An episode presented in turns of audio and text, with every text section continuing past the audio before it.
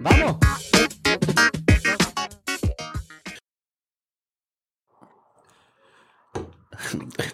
¿Estás bien? Hola, Beto. Gracias por lle- por llegar. Estamos hablando mierda antes y no quería gastar los temas. Te- la razón por la cual mm, estaba pompeado, estoy pompeado para hablar contigo. Yo te conozco quinto, sexto, por ahí. No sé, yo no sé si jugábamos soccer antes de la escuela o fue en la escuela, pero fue sexto grado por ahí, antes o después de un par de años. Básicamente. Este, y yo siempre estaba impresionado contigo, porque esa edad que uno tiene ahí, 11, 12 años por ahí, uno es un morón. Entonces no mamá, Soy. Fui. no dejamos de serlo. Bueno, pero garantizado al 11 todo el mundo es morón. Mm. Ah, Y con el tiempo, pues, no es todo el mundo, la mayoría se queda morón. Pero, anyway. Pero a esa edad yo te veí, yo decía como este cabrón, como que tiene, es una mente bien independiente. 11 años. Y peleando con la gente, con los maestros, con las figuras de autoridad. que y estamos hablando de eso ahora. Y, y este cabrón, yo no sé qué va a hacer. Yo creo que nadie sabe lo que va a hacer porque parte de, de ser una mente independiente es que es medio impredecible. Yo sé que no va a seguir la guía normal. Y si la sigues para llevarle la contraria a alguien que pensaba que no le iba a seguir, o que quizás hay un viaje ahí, cabrón. Yo tengo que hablar con Seba, a ver qué está haciendo ahora, me cuente y nada, y hablar mierda. Este, Pues, mano, gracias por invitarme y esa introducción. Espero llenar las expectativas. y es mano. verdad, lo, lo leo bien, desde, desde- desde temprana edad tú sentías que... Sí, yo creo que sí. em, eh, sí. O sea, en, en diferentes aspectos, ¿no? Eh, Uno siempre es reflejo y reacción de sus padres y de su, de su entorno, ¿no? Eh, yo reaccioné un montón, pero mientras más viejo me pongo, he ido identificando las partes donde soy reflejo, ¿no? Eh, ¿Y de qué, qué- qué- de eso, de la ser mente independiente, lo- eso es parte de, de tu... ¿Lo ves en tu familia, en tu hogar? ¿Era, era encouraged? o- No necesariamente. Yo tuve una re- como una rebelión teenager en, en la casa y Quizá era eso, era más temprano que todo el mundo. eh, no, no, o sea, qui- quizás eh, 13, 14, 15 por ahí para arriba. Eh, yo cuando yo me, me fui a la, a la- universidad yo no he vuelto a vivir en casa con mis papás. Ese tipo de cosas. Eh, pero tengo una relación súper estrecha con ambos, tú sabes. Y, y creo que con el tiempo le baja un poco la moronidad de, de discutir sin saber, en verdad, o creerse que uno sabe un montón porque sabes un poquito de algo, tú sabes. Esas cosas hay que ir puliendo poco a poco y en parte es por ignorancia de ser un niño que está despertando y descubriendo cosas, tú Ah. sabes. Y como que no, lo que me dijeron que era embuste, pues todo es embuste. Sí, sí, sí. sí. Eh, tú sabes que no tanto. Eh, sí, O sea, que ha habido muchas como una- un, un ciclo a sabidu- algo de sabiduría. Y, Uf, ojalá. eh, Digo, pero en camino a eso. Sí, que- me gustaría, me gustaría saber mucho en el futuro. Hoy en día pasa eso que tú dices un montón, y yo seguro, mira, yo lo, yo lo hago todos los días, pero es como, como que leí un, ponle que leí, hay, de distintos grados, como que vi un Facebook post y ya, te, ya eres experto y lo estás repitiendo con el papagayo, o, leíste un artículo, o hasta un libro, o sea, los expertos, los expertos no es porque leyeron un libro, los expertos escribieron 15 libros, no los leen, ellos los primeros los escriben y, y leyeron muchos otros para poder escribir eso y, se, y son muchos, y es muchos años y, y para llegar a ser experto de cualquier cosa es- de cualquier materia es así, es la única forma. Yo no he descubierto a nadie que con poco esfuerzo llegue a ser experto de nada. No, jamás. De hablar mierda. Este, Ya, pero hay que practicar hablando mierda un montón para llegar. mejores, sí, mejores. no toda la mierda es buena. Y tú, porque tú, ahora tú estás, cuéntanos, cuéntanos un poco, ponme el día, ¿qué, qué ha pasado? Porque la última vez que yo hablé contigo de adulto fue, mm, estabas haciendo eh, publicidad. Sí, tuve 10, 11 años en, la agencia de publicidad trabajando. Eh, fue súper interesante y aprendí un montón. Eh, pero no, ahora mismo me dedico a cultivar setas gourmet, eh, principalmente y dos o tres medicinales. Eh, sí, pero el espacio que tenemos bien limitado, así que en realidad seta gourmet y pocas variedades exclusivamente para distribución a restaurantes. En lo que logramos, tú sabes, expandir el cultivo, que es la meta. Yo quiero llegar al supermercado y, eventualmente producir no solo setas, sino otros productos. ¿Cómo llegaste? ¿Por qué las setas? ¿Por qué empezaste a las setas? Ah, pues es interesante, mano. Eh, a mí me gusta mucho la comida. Yo descubrí que, que, mi pasión en realidad era la comida en la universidad. Eh, yo me fui, yo, cuando graduamos de high school y yo me fui con la idea, porque me gustaba la ciencia, de que yo quería ser doctor. No fue el primer semestre de premédica. Yo dije, ya, lo faltan 16 años de esto, no, gracias. como que no. Eh, pasé por como que cogí unas clases, me quedé el otro semestre también en el, en el curso de premédica, pero cogiendo como de electiva clases introductorias, cogí de comunicaciones y de hotelería. Y comunicaciones dije, ah, esto está cool, pero... ¿Qué estudias en comunicación? Yo nunca he entendido cómo es comunicación. Pues, hermano, es que hay diferentes cosas. Está periodismo, relaciones públicas, publicidad, eh, mercadeo. Hay diferentes variantes. Yo lo que cogí fue una clase introductoria. Y, y en la parte de publicidad salí súper bien, pero porque ambos, mi mamá y mi papá, son publicistas, ¿sabes? O como que lo tenía ahí ya más o menos talado. Sí, ya sabía el lenguaje y eso. Eso. Pero, pero no, me, no me hizo el corazoncito tucu tucu, tú sabes, cuando estaba en la clase. Y... Y la de hotelería en verdad estaba nítida. Y yo miré para atrás y yo, empecé a trabajar a los 14. Eh, y, en, restaurantes específicamente a los 16. Y, todos mis trabajos de verano y entre medio de clase eran en restaurantes y me tripeaba y me gustaba. Y dije, espérate, eh, me parece que, que por aquí es que es. Y, y pues por ahí empezó una relación con comida, terminé trabajando en restaurantes en, pues, Puerto Rico, en Boston, en Madrid.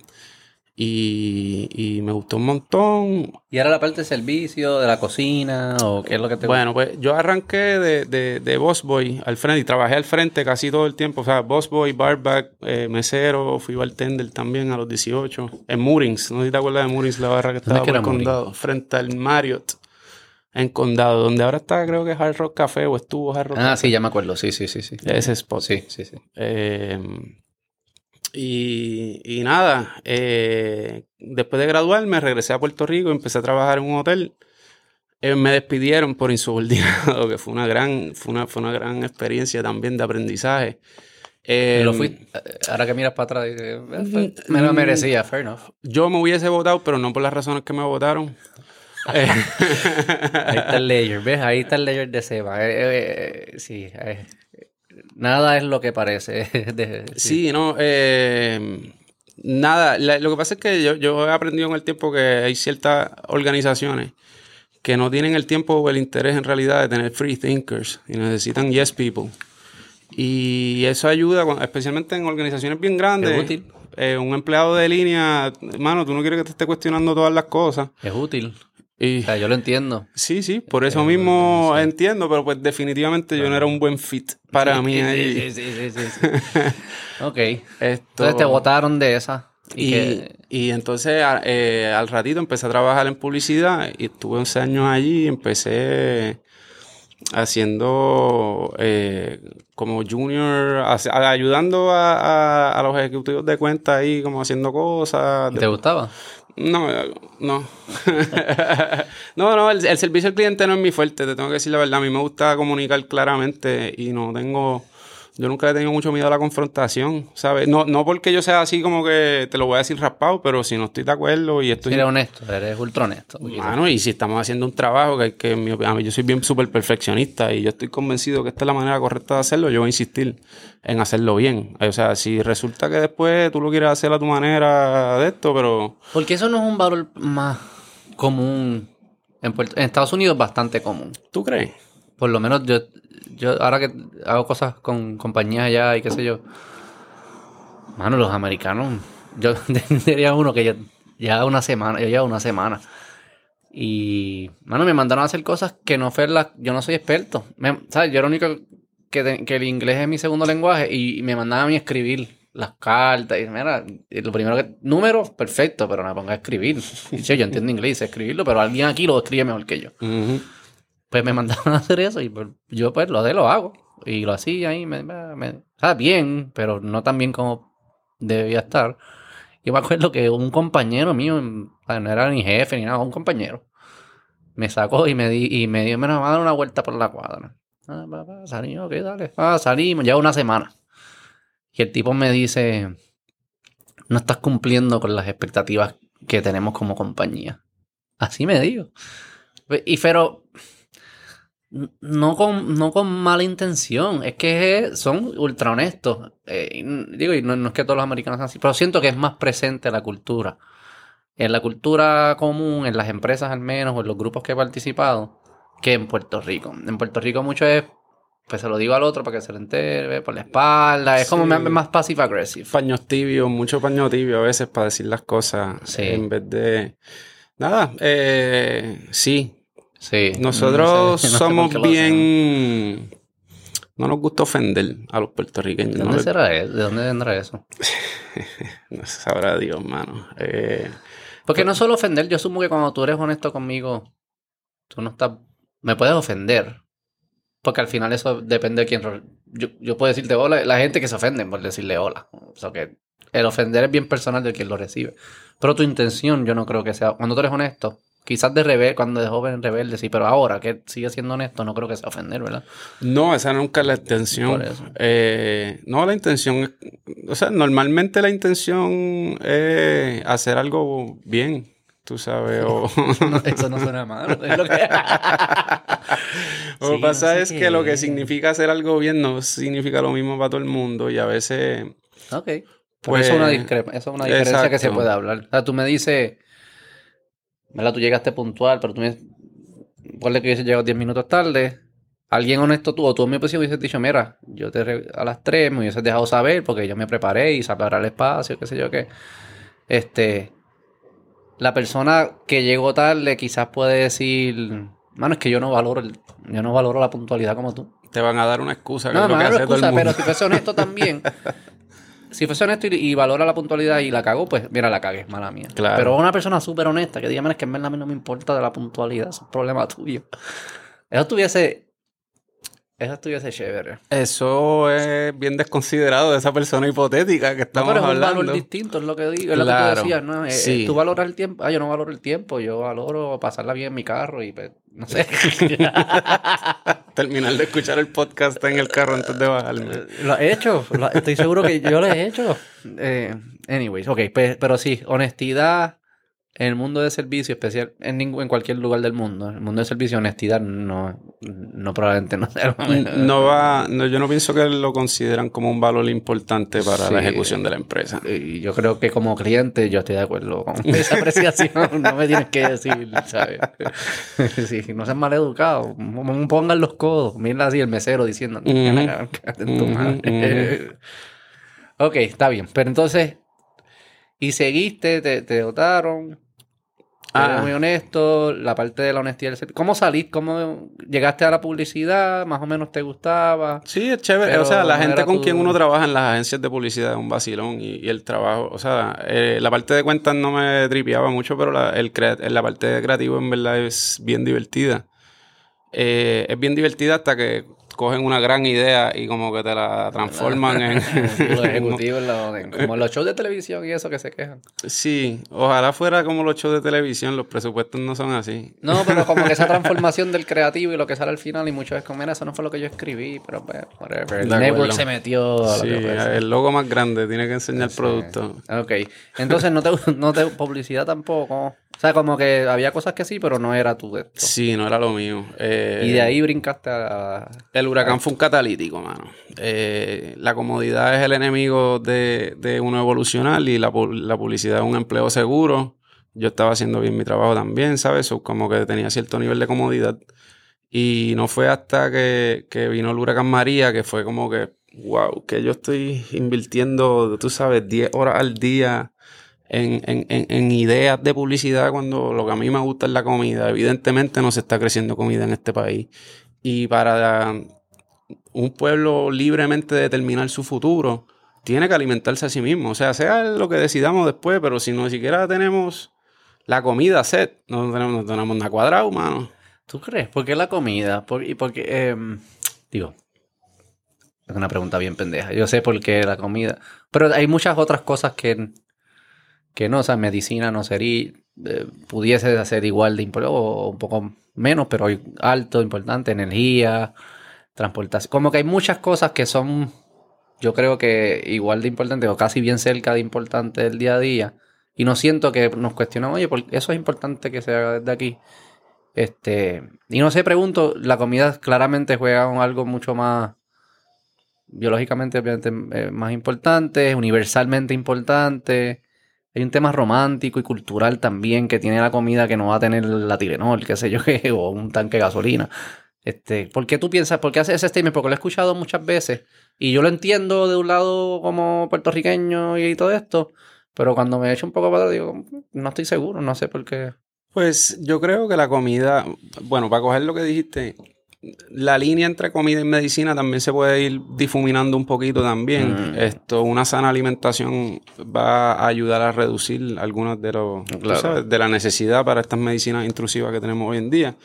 Pero em, yo lo veo como un nivel más básico. O sea, la energía hoy en día es necesaria y debería estar accesible porque si tú no tienes luz, no tienes las mismas oportunidades que alguien tiene luz hoy en día. Igual que si tienes agua corriendo, que ah, el agua yo lo pondría hasta más básico todavía. Claro. Eh, pero la, la, comida y el techo y el agua, yo creo que es ese, ese nivel básico de sustento que necesita un pueblo para por lo menos tener, tú sabes, el, el, el, entry level resuelto antes de entonces ver cuál va a ser el motor económico que va a crear aquí el país, etcétera.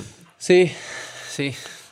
Ok, pero entonces hay, hay, hay, hay, algo, hay algo que te está hablando de la comida. A mí me eh, gusta mucho, me apasiona. Comerla, verla, todo. aprender cómo es que se hace, cómo se cosecha, cómo se cocina, todo. De bacho, verticalmente yo lo encuentro súper interesante. Sí, yo recuerdo cuando tenía como 15 años, yo le pedí a mi mamá sacarle unas matas que ella tenía ahí en el patio para yo sembrar un huertito.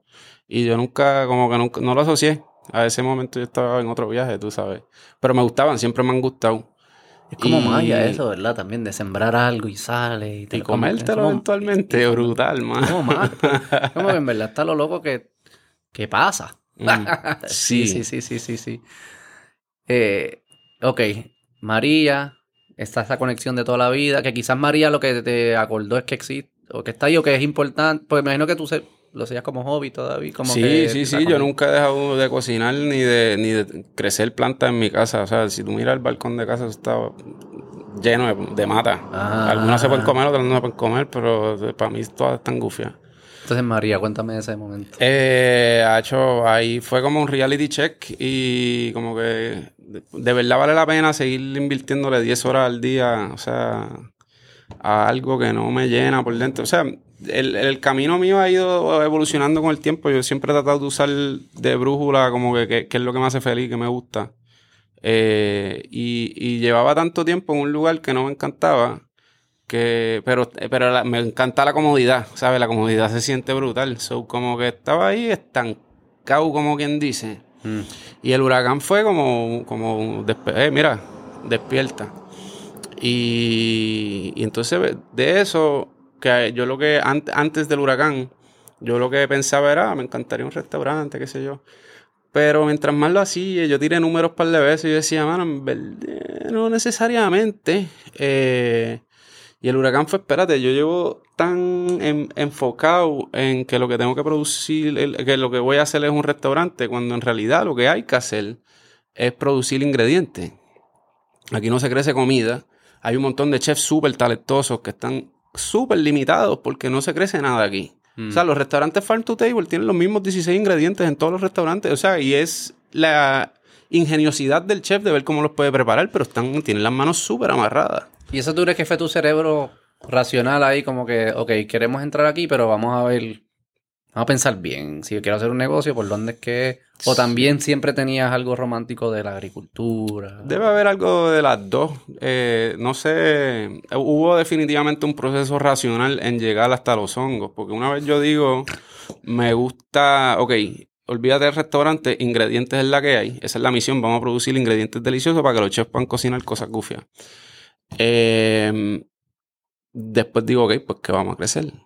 Y, y pues en un proceso de, eliminación, ¿no? Yo, yo, dije, oye, mira, la Z Gourmet me parece que ahí es donde está el nicho que está creciendo, que, tiene mucho potencial, que, tiene crecerlas localmente tiene una, competiti- una competitividad versus traerlas de afuera porque la vida... Perece rápido, ¿no? Sí, eh, la Y la vida útil es cortita. Sí, esa es que le guay. ¿Y eso tú hablabas, estabas hablando con un chef, con gente de la industria o cómo tú estabas haciendo ese análisis? No, bueno, eh, empezó Sí, sí, mismo sí. pensando, pero sí, hablé con, con varios chefs y, y estuve un año experimentando en mi casa y, y mientras y tocando base con diferentes personas que pudieran ser clientes antes de decir, ah, espérate, porque además crecer Z es difícil. Eh, vamos a eso, vamos, vamos. Ok, te hiciste la Z, hiciste tu proceso. Este, hay un mercado desatendido, se puede decir. Eh, siempre supiste que ibas a comenzar con algo gourmet. Imagino que lo, porque es que para poderle entrar de alguna forma es más fácil que tratar de hacerse masivo, ¿no? Sí, es que son dos approaches diferentes. Sí. Eh, a mí me gustan los nichos. Yo creo que en los nichos es que uno de verdad encuentra un... no sé, o, Un valor que aporta algo único, se diferencia sí, más. eh, Sí, es, es más fácil competir en un nicho No que es un competir. commodity. Si es te que metes un commodity, ya es precio y ya eso es eficiencia, ya eso es Eso. maquinaria, ya está el dinero. Para montar, o sea, para montar un cultivo de tomate de... Sí, sí, sí. sí. de A menos sea, que sean unos tomates ahí rosita, una mierda. Necesita, es que y, va a, y va a competir con lo, con, en el supermercado sin diferenciación. No digo rosita para que sea gourmet también, o qué sé Eso. yo, que otro color no se me ocurrió ningún otro color gris. No, Hay un montón de tomates y eso Sí, es otro tema, mano. Ok, Z, entonces, eh, Z, ok, y tú no sabías nada de hacer una Z. De cultivarla, no, mano. ¿Por qué se le dice Z y no hongo? Es, yo creo que porque localmente, porque yo creo que se le dice hongos en otros lugares, eh, localmente el puertorriqueño tiene como una fobia a los hongos. Y cuando, droga, cuando la dice... asociación como... digo, No, ni eso. Yo pienso que piensan en el hongo de los pies o en que se van a morir mirando un hongo que, toca, que salió en la ¿Por grama. qué se le dice? Es, el es la misma genética, como hongo el pie es, lo- es de la misma comunidad hon- de la Z. Yo no sé qué es el hongo de los pies, para ¿Cómo decirte la verdad. crece una especie en Pero, tu pie pero ahí? yo, yo recuerdo que había un producto en la televisión que era hongo killer cuando éramos de esto, que era un spray para los pies. Eso, Sí, pues ya sí, somos, no sé. Pero, está- pero ¿cómo crece un, un organismo en ti? Eh, ¿Sabes? Ah, Digo, hay ok. pues así, pero hongos- afuera, adentro, porque... Ajá. Los hongos tienen tres, tres categorías. Están los parasíticos, que invaden. Ah, pues eso sí es un hongo, entonces sí es un hongo. Es Eh, de la familia. Eh, que le guay. Es el, tío- el primo mamá, muere bicho. es el trompista de, la- de los hongos. Ok, entonces, em, pues, ok, ¿cómo aprendiste? No sabía y tú... Es a lo loco esto. leyendo un montón y practicando. Yo estuve como ir a la universidad de nuevo, empapándome de todos los libros que Mientras encontré. trabajabas todavía. Sí, sí, sí. Y estabas como que te comías la calle. O sea, ¿tú querías seguir leyendo esos libros? ¿O llegó, era como que... Mm, No, mano. Eh, o sea, son, son, imagínate leer libros de, de ciencia. Eh, es, es- O sea, que volviste a la ciencia. sí, básicamente. Porque Tienes que estudiar la biología, Sí. con qué le gusta, qué no le gusta, por qué. cambia- sí. Al Y- final son organ... estás creciendo un organismo Sí. que tiene vida y tiene preferencias, Ujú. sea consciente o no consciente, tiene unas preferencias y veo tu sonrisa, o que podemos irnos por ahí, sea consciente o no consciente, tiene unas preferencias y tú tienes que asegurarte para que él crezca saludable, que al final es lo que tú quieres, sus preferencias y sus necesidades están satisfechas. Es como un niño, Básicamente. digo, sí, como un niño.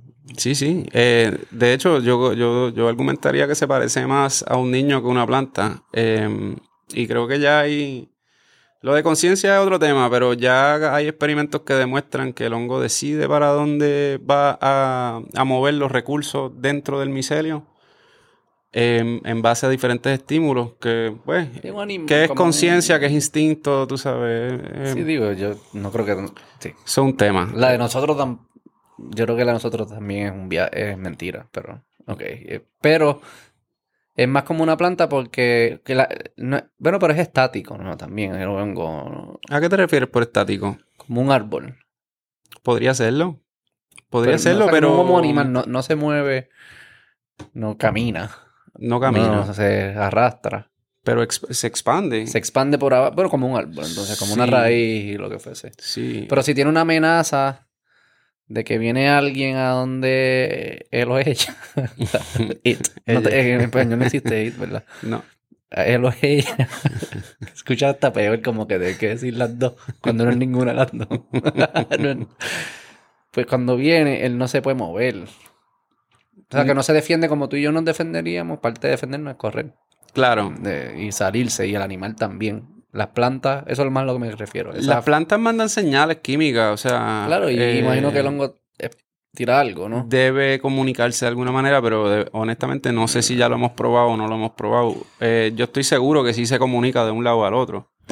Eh, y ha cambiado, porque parte, estaba escuchándolo, no sé dónde fue que lo vi, pero como bacterias y microbios y estos otros organismos, su, su código, como que la, su código genético es bastante, no se ajusta, no se adapta. Es como que, pues, siempre vas para allá, vas para allá, vas para allá y te comes esto. Vas para allá, vas para allá y te comes esto. Entonces, por eso es, fácil matarlo, porque no, no, no, se adapta. Su genética es bien específica. Es como decirte, Sebastián, tú vas a tener, todo el mundo va a tener que medir seis pies y ser de este color y así es.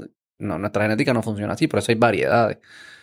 La del hongo es más como esa, que se adapta fácil. Es súper adaptable. Ya, ya, mm. tienen, eh, ya tienen hongos que están comiendo petróleo.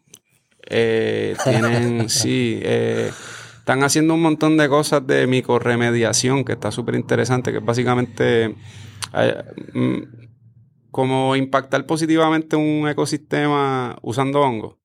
por ejemplo, si estaba ah. contaminado, lo, del, lo del aceite los usaron, había un taller de mecánica de trucks en, en Oregon, eh, que estaba, obviamente el suelo estaba súper contaminado con, aceite. Y creo que estuvieron un año nada más con, dándole tratamiento con ciertos hongos y, las poblaciones de, de, lombrices explotaron, como que ya el suelo estaba cogiendo vida de nuevo. Ah, porque el hongo entonces está... Eh, procesó esa, esa contaminación. y, el, hongo trae o el hongo se, jodía cuando lo hacía? No, se lo, se, lo se lo comió, hizo su trabajo saprofítico de descomponer materia orgánica y convertirla en algo útil para lo próximo que venga. Los hongos son súper importantes. Sin hongos no hay suelo, por ejemplo. Sí, cuéntame de eso. Bueno, los hongos son los que descomponen la materia eh, maderosa de los árboles, ¿no? Eh, si no existieran hongos, toda esa madera seguiría acumulándose por encima y no tendríamos eh, ese top layer de, suelo. Los hongos son vitales. Ok, pero el, porque el árbol, cuando se cae o en su proceso natural, el, el shed, como shed skins, como si fuese una serpiente, se le caen canto, un árbol, viento. Eh, sí, asumamos, se cae este árbol. Se cae el árbol grande. murió. Eh, ese árbol se lo van a comer hongo antes de que eh, se convierta en suelo. Okay. Si no se lo, si, no hay un organismo que descompona la lignina, se acumula, eh, se acumula. ¿Y, por, qué fuese malo que se acumulara? Buena pregunta. No tengo idea, pero no, eh, necesitamos suelo para crecer plantas. Claro. No, Se, no se crecen las plantas en acerrín. sí, este. Y si evolucionaron para eso, algún, algo están resolviendo con eso. Sí, debe ser lo que tú dices. Y también para que los otros animales puedan vivir. Y nosotros. Es la cadena de animales. Ok. Eh, aprendiste. ¿Qué aprendiste los hongos? ¿Cómo, fue? O sea, ¿leíste libros y todo eso? ¿Hacías experimentos? ¿Cómo haces experimentos de eso? Eh, pues yo creé como un pequeñito cuartito de. Como. Bueno, no era ni un cuartito. Como un fruiting chamber en, en un tablillero eh, la, vida del hongo tiene varias fases. Tiene una fase que es vegetativa, que es donde coloniza el sustrato. Eh, y entonces tiene la parte donde tú lo induces la fructificación, que es la producción de lo que se le llama la seta o el, hongo normalmente. Pero, y no se ve esa primera etapa, ¿cómo se ve el...? Es, como una telita, lo que se, llama el micelio. Ah, ¿verdad? Sí. Eh, en, en, un árbol caído, tú no vas a ver ese micelio porque se está comiendo al árbol por dentro. Y tú solamente ves el cuerpo fructífero, que son las setas, lo que uno se come. Y es, la, y es el mismo, o sea, la misma el mismo organismo. Sí. Es como wow, o sea que se transforma bastante. Pues, Físicamente, es bien pues, distinto. Eh, eh, es su, son sus órganos reproductivos, básicamente. Lo que uno ve y lo que nosotros nos comemos. Ella, ellos descomponen y cuando llegan al límite de, ese alimento que tienen, de vamos a decir, ya colonizaron ese árbol completo que se murió, eh, y las condiciones son correctas, o sea, la, la humedad está bien, el, el frito correcto, tuvo la cantidad de luz perfecta bajo el nivel de CO2, ellos dicen, ahora es que, y producen las setas para tirar las esporas y conseguir el próximo árbol que se van a comer. Y la espora es como... Las esporas vendrían siendo como las semillas más o menos de una planta, en realidad como el polen. Ok, ok, ok. Porque tienen que conseguir, eh, o sea, sí, eh, no sé, eh, hacer una comparación directa con plantas no es Pero es como adecuado. se- o sea, es el comienzo, es el génesis Sería de la- una futura, Exactamente. un futuro organismo. Y se muere el que pff, cuando No necesariamente. Ok, De o sea, hecho, no es tan no es no, ellos, que, ellos tratan un montón de veces. romántico así como que release todo, este es mi esto, y me fui, hice mi propósito.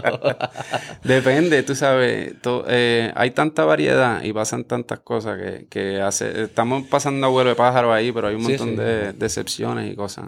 Entonces lo hacías dentro, se, se hace siempre, no siempre dentro, porque crece afuera, pero tú lo estabas haciendo adentro. Se puede hacer Sí. en ambientes controlados. Lo, pues, lo, lo ideal para una producción comercial es ambientes controlados porque puedes hacer ciclos cortos y repetir el ciclo varias ¿Qué veces. es eso? ¿Qué es un, como un ciclo corto? Pues em, ciclo corto significa que en vez de esperar un año para que, para que las condiciones sean las correctas y fructifique, tú puedes eh, incubar y fructificar, incubar y fructificar, incubar y fructificar un montón de veces en el año porque tú estás controlando las Ah, condiciones. porque la razón que se tarda es porque está esperando que cambie el, el ambiente, el clima, o, Sí, o sea eh, que eso es por las temporadas y los cambios de temperatura. Sí. De, hecho, estamos ahora en la temporada de nati- de Puerto Rico, la, la silvestre. Ah, Ok.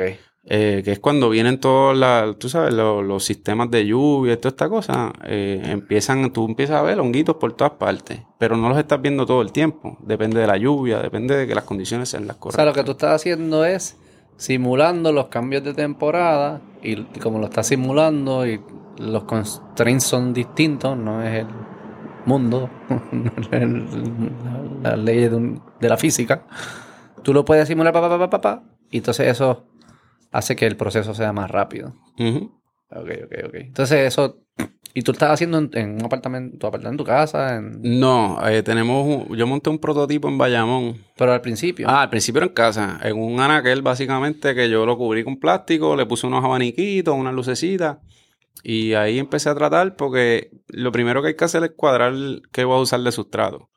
En todos los libros y toda la cosa, número uno, que se escribieron por gente que está creciendo setas en climas templados. Acá, que no es templado, tenemos unos, retos un poco diferentes y unos retos adicionales eh, a los que están creciendo allá. Segundo, que la mayoría de las setas se crecen en agricultural waste, o sea, de- desechos agrícolas. Como en Puerto Rico hay- hay poca agricultura, pues no hay tantos desechos. Las opciones están limitadas, así que aunque había, encontré un montón de fórmulas, como que mira, nosotros usamos esto, nosotros usamos lo otro. Yo tuve que inventarme algo con lo que había localmente. eh, que experimentos, me imagino. Sí, yo, yo he corrido más de...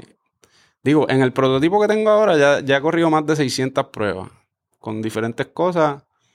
eh, y he, he cambiado la fórmula dos veces.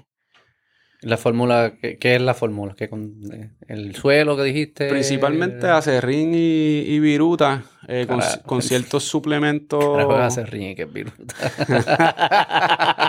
Eso suena acerola, vitamina acerola. No, eh, acerrín es el polvillo de, de, de cuando tú cuando pasas a una sierra. por- Supone por que yo sepa, como que... me- No, no, no, no. No, no, no, pero tú pasas una sierra por, por un canto de madera y se forma un polvillo bien finitito. Eso es acerrín. Y es madera. Es un polvo de Es madera. un polvo de madera. Y la viruta son más como chips, como, eh, es por ejemplo, la replanadora produce como unas lascas de, de madera que son más grandecitas y tú necesitas hacer una combinación de esas O dos sea, esto es madera. O sea, ellos es madera. Ellos viven Sí. por la madera. Bueno, eh, depende de la, de la variedad que estemos creciendo. Las que yo estoy creciendo ahora mismo son, les gusta la eh, son eh, descompositores primarios de madera. Wow. Y yo lo que hago es simular el árbol más delicioso posible en, en una bolsa para que el hongo diga, ah, me encanta esto y fructifique. Y el tipo de madera asumo que afecta el, El- el hongo y el el- sabor y... El sabor es principalmente determinado por la cepa. Ok, ok. Em, pero, pero, su salud, eh, pero impacta el tipo de madera, impact, ¿qué impacta el tipo de madera? la productividad. Eh, maderas aceitosas como la, eh, como la teca, por ejemplo, que se usa un montón para botes y cosas porque tiene una resina natural que es resistente al agua. Es malísima, a ellos no les gusta. No les gusta el aceite. No, pero el mango, por ejemplo, y el almendro, eh, les gusta un montón. La caoba es como un mix bag porque es tan densa y tiene esos taninos. Se la comen y produce un montón, pero se tarda un montón en colonizar. Mira, mira. ¿Y dónde tú compraste estas maderas? Eso, eh, no, No, se hace eso. Eh, bueno, pues yo ya yo tengo contacto con varios aserradores y con gente que lo que hace es remover palos de propiedades. Y Que les diste un revenue stream ahí. Sí, y eso adicional, normalmente- pues. Pues, no, o sea, no sé si lo votaban. Yo creo que la, la gente de, de los caballos le gusta la viruta. eh, pero no había mucha salida para ese producto y... y- Entonces, cuando tú dices la fórmula es principalmente esas dos cosas, ¿qué varía en la fórmula? ¿La proporción o el tipo de madera? ¿Qué es lo que el varía? tipo de madera varía porque no es muy consistente y por eso es que yo he ido adaptando un poco la fórmula. Eh, pero lo que más, lo que más cambia, o sea, hay que suplementar en diferentes. Ya yo tengo más o menos entendido cuán- cuánto me produce cada tipo de madera y yo suplemento de acorde para que siempre más o menos me produzca lo mismo cada bolsa. Mm. Esto, y eso ha, ha sido un proceso. Eso es curioso, que lo que yo... Es... La verdad es que... Está, porque estás la, ¿sabes? Las moscas esas que se meten en los closets, que lo que se comen es la odias t-shirt. Ajá, ajá. Yo digo, ¿qué ajá. clase de mierda? ¿Qué animal tiene que estar comiéndose mis t-shirts? ¿Qué clase de mierda es esa? Pero como que esto está interesante. Y no crecen en todos lados. La, la, en, en frío, frío, caliente, caliente, crece. Las, un tipo de seta puede crecer en cualquier lado. Eh, hay, hay setas que son bien, están bien adaptadas, pero no, tienden, o sea, tienden a, ¿cómo te digo? Una especie tropical no crece en un clima templado. Pero hay una seta que crece. Hay, porque hay muchos tipos de seta, ¿no? Hay un tipo para todos los amigos. O hay algunos que, mira, nadie, no, en Antártica nunca va a haber seta. Yo dudo que en Antártica Porque siempre haya es, setas, es la madera. Siempre es la madera. Pero no, no, no, no. O sea, por ejemplo, lo- eh, los descompositores primarios sí crecen en madera normalmente, pero los secundarios no. Los secundarios le encanta, por ejemplo, la mierda de vaca. Eh, es un gran sustrato. Ah, que lo hablamos el otro día. sí. em, Ah, por eso es que es lo del ape.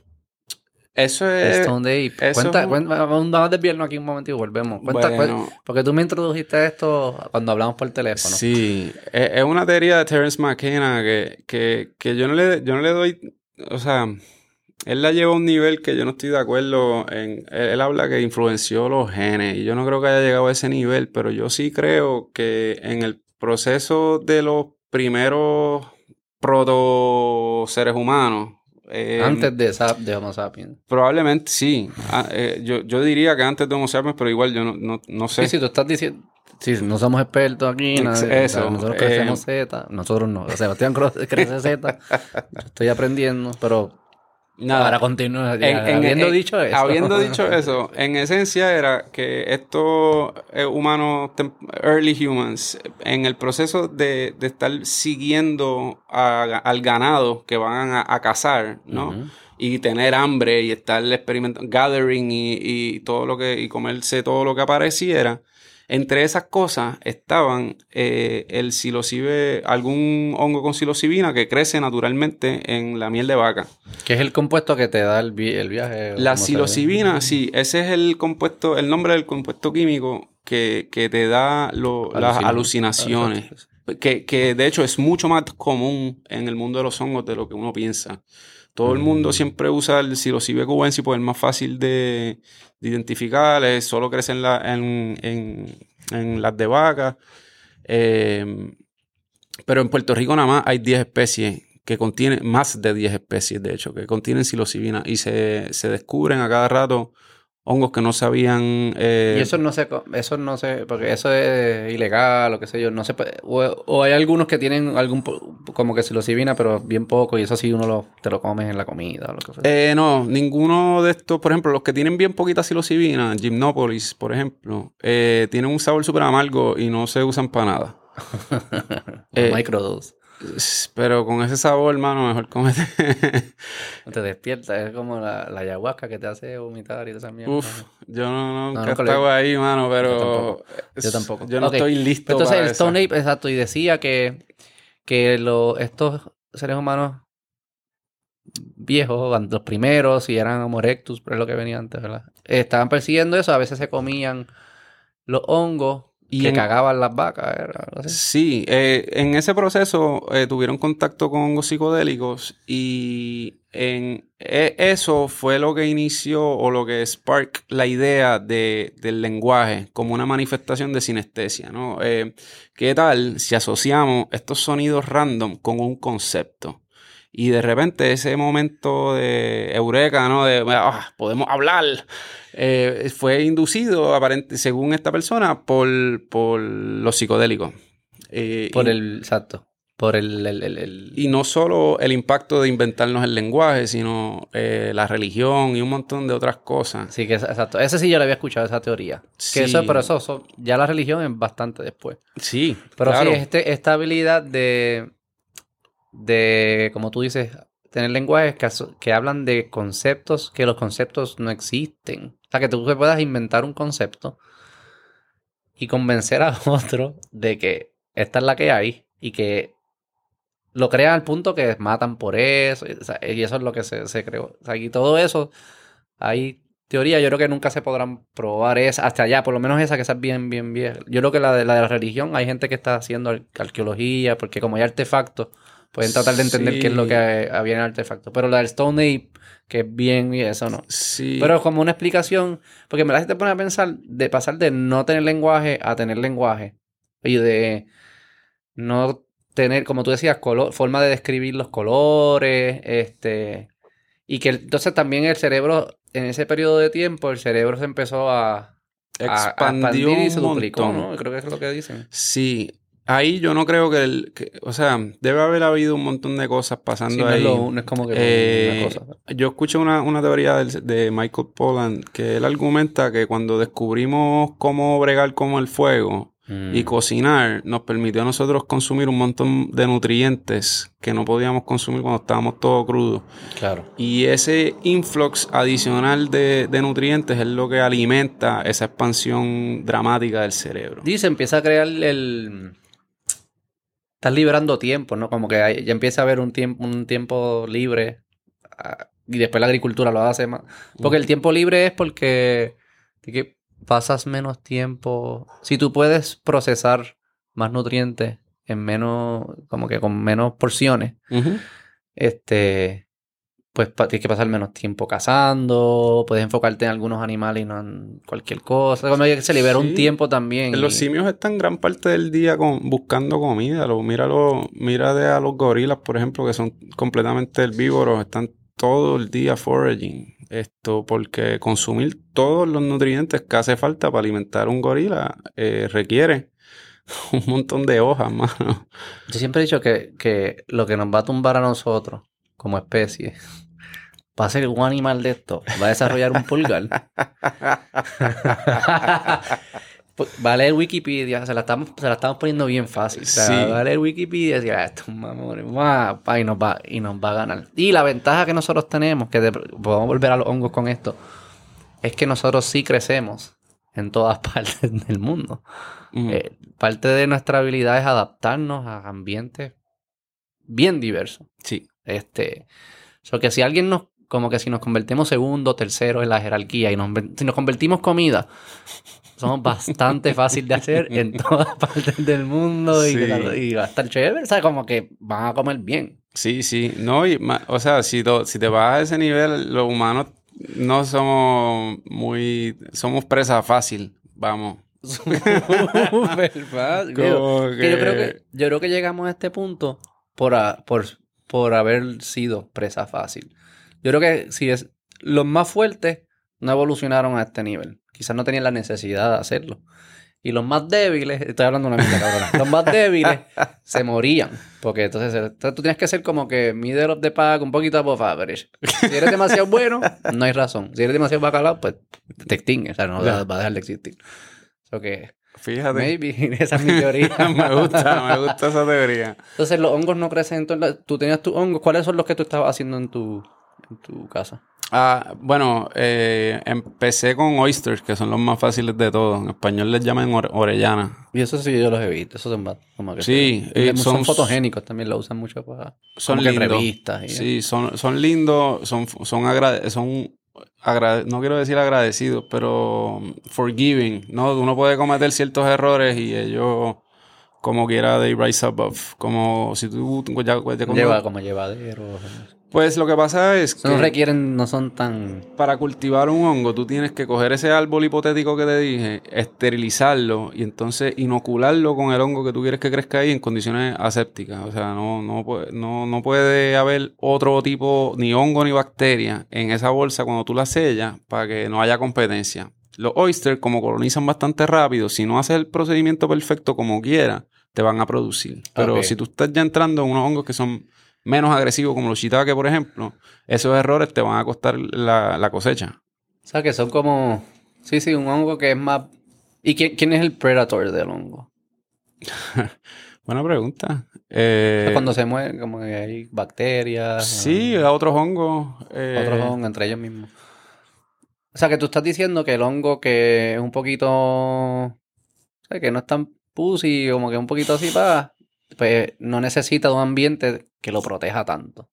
eh, claro. sí. El otro, el beta, pues quizás requiere más atención del papá. Sí, no, o sea, Eh, cuando, cuando estás hablando, por ejemplo, de, de Hen of the Woods, de, de hongos que son, se tardan un poco más, colonizan un poco lento, eh, ahí el, el procedimiento es súper importante hacerlo en unas condiciones más controladas de lo que yo tengo ahora mismo, porque yo, ese prototipo yo lo tengo montado en una casa y está hecho súper DIY. So, aunque hemos crecido Z, de hecho, hemos cultivado Creo que somos las primeras personas en el mundo que fructifica una especie de lentinula que es la, la familia de los shiitakes, eh, que es nativa de Puerto Rico. Yo estoy Ah, buscando, ¿verdad? sí, O sea, hay unas que son nativas de... ¿Qué significa? Fructificar es cuando se convierte de entre Saca- la tela... a- sa- sacar los hongos. Exacto, exacto, ok. Eh, sí, em, lo- eh, compañero de trabajo mío, Kurt Miller, que sabe un montón, es la persona que yo conozco que más sabe de hongos nativos de Puerto Rico.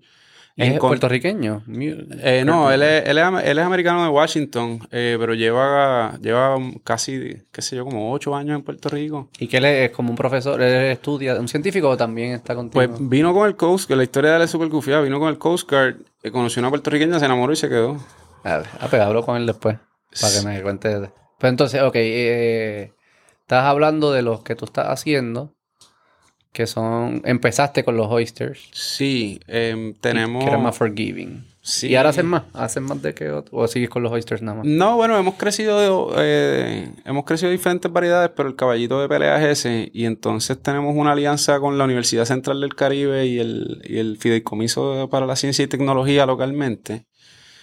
Estamos creciendo eh, de la familia de hongos que es Reishi. eh, unos hongos que son nativos de Puerto Rico y que en- nos dimos cuenta que tienen más actividad biológica y actividad antitumor que el reishi que se está vendiendo normalmente en, en los health food stores.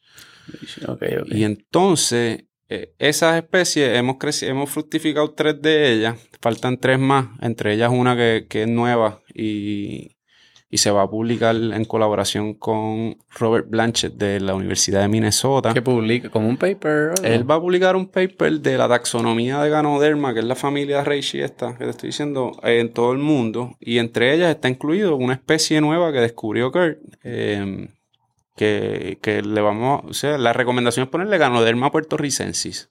Ah, ¿usted coge el nombre? Hay gente Bueno, que... ¿Quién pero- coge el nombre? Bueno, en eh, supongo que la persona que publica, ¿no? Pero como quien encontró el hongo específicamente fue Kurt, eh, Blanchett le dijo, mira, que, que ponle el nombre que le quieres poner. Pero tiene que ser así bien científico huele bicho o le puede poner cualquier nombre, como Seba. Eh, pues tiene que seguir la- las reglas que un- taxonómicas. ok, de- o sea, tiene que ser ganoderma y entonces tú le puedes poner el nombre de la especie. Ok, ok, ok, ok. Mm. ¿Y cómo saben que es nativa? ¿Cómo, cómo uno sabe? Pues eso es tricky y en realidad es quien lo dice primero. Ajá.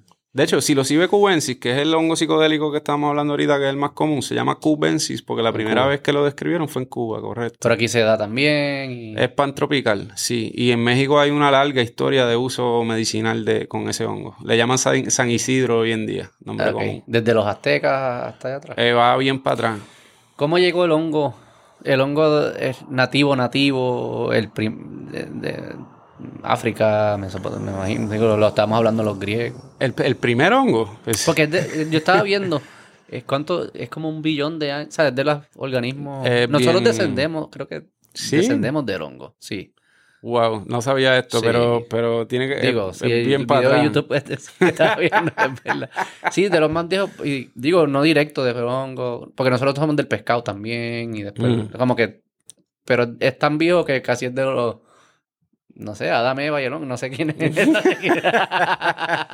No era una manzana, era un hongo que se estaba comiendo. Probablemente, Bueno, piénsalo, si de repente concibieron eh, qué era bien y qué era mal y supieron exactamente algo que no sabían antes, un awakening. Maybe, maybe. Es que yo, yo- cuando tú lees de personas, yo nunca lo he hecho, los psicodélicos, ni nada, pero escucho, he escuchado mucha gente que sí. Y hoy en día, y lo podemos hablar ahora, se está empezando a hacer research para que sea, disculpa, un rol más protagónico medicinal, qué sé yo. Cuando tú escuchas las personas que lo hacen y hablan de su experiencia, el lenguaje, el, el image, las imágenes que, que referencian, los colores, hasta el mensaje es, por no decir idéntico, es tiende a ser bien parecido a lo que las religiones están diciendo. Sí, De- son unas experiencias bien bonitas. Yo, yo lo he hecho en varias ocasiones, te tengo que decir. Y yo, ¿verdad? Yo no soy de esa persona de, oh, todo el mundo lo tiene que hacer, pero si estás curioso, deberías de considerar hacerlo porque,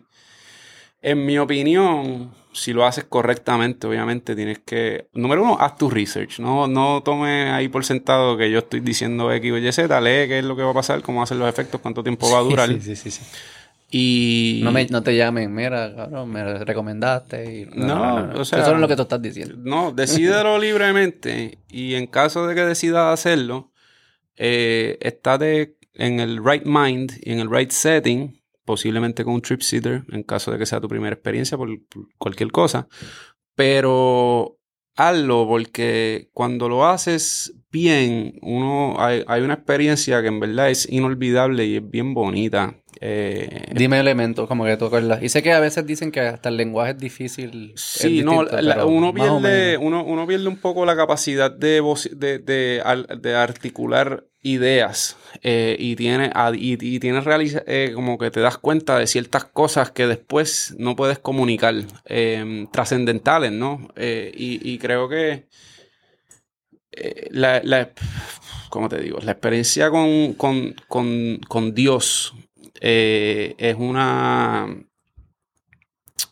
mucha gente habla y hay tantos textos y qué sé yo, pero ¿cómo es que uno puede en realidad verbalizar una experiencia trascendente? O sea, el lenguaje es imperfecto. Si, si ya tú lo explicas, si, tú, si esto, si, la- si Dios tú lo puedes definir, lo puedes explicar con palabras, tú estás mal. Eso no es Dios. Lo siento. Sí, el lenguaje es como un destornillador. Es, un, es una herramienta, pero. Es una herramienta No es- imperfecta, sí, sí. mano. Y, y- No es la experiencia. Correcto. Y uno siente una cierta cone- conexión.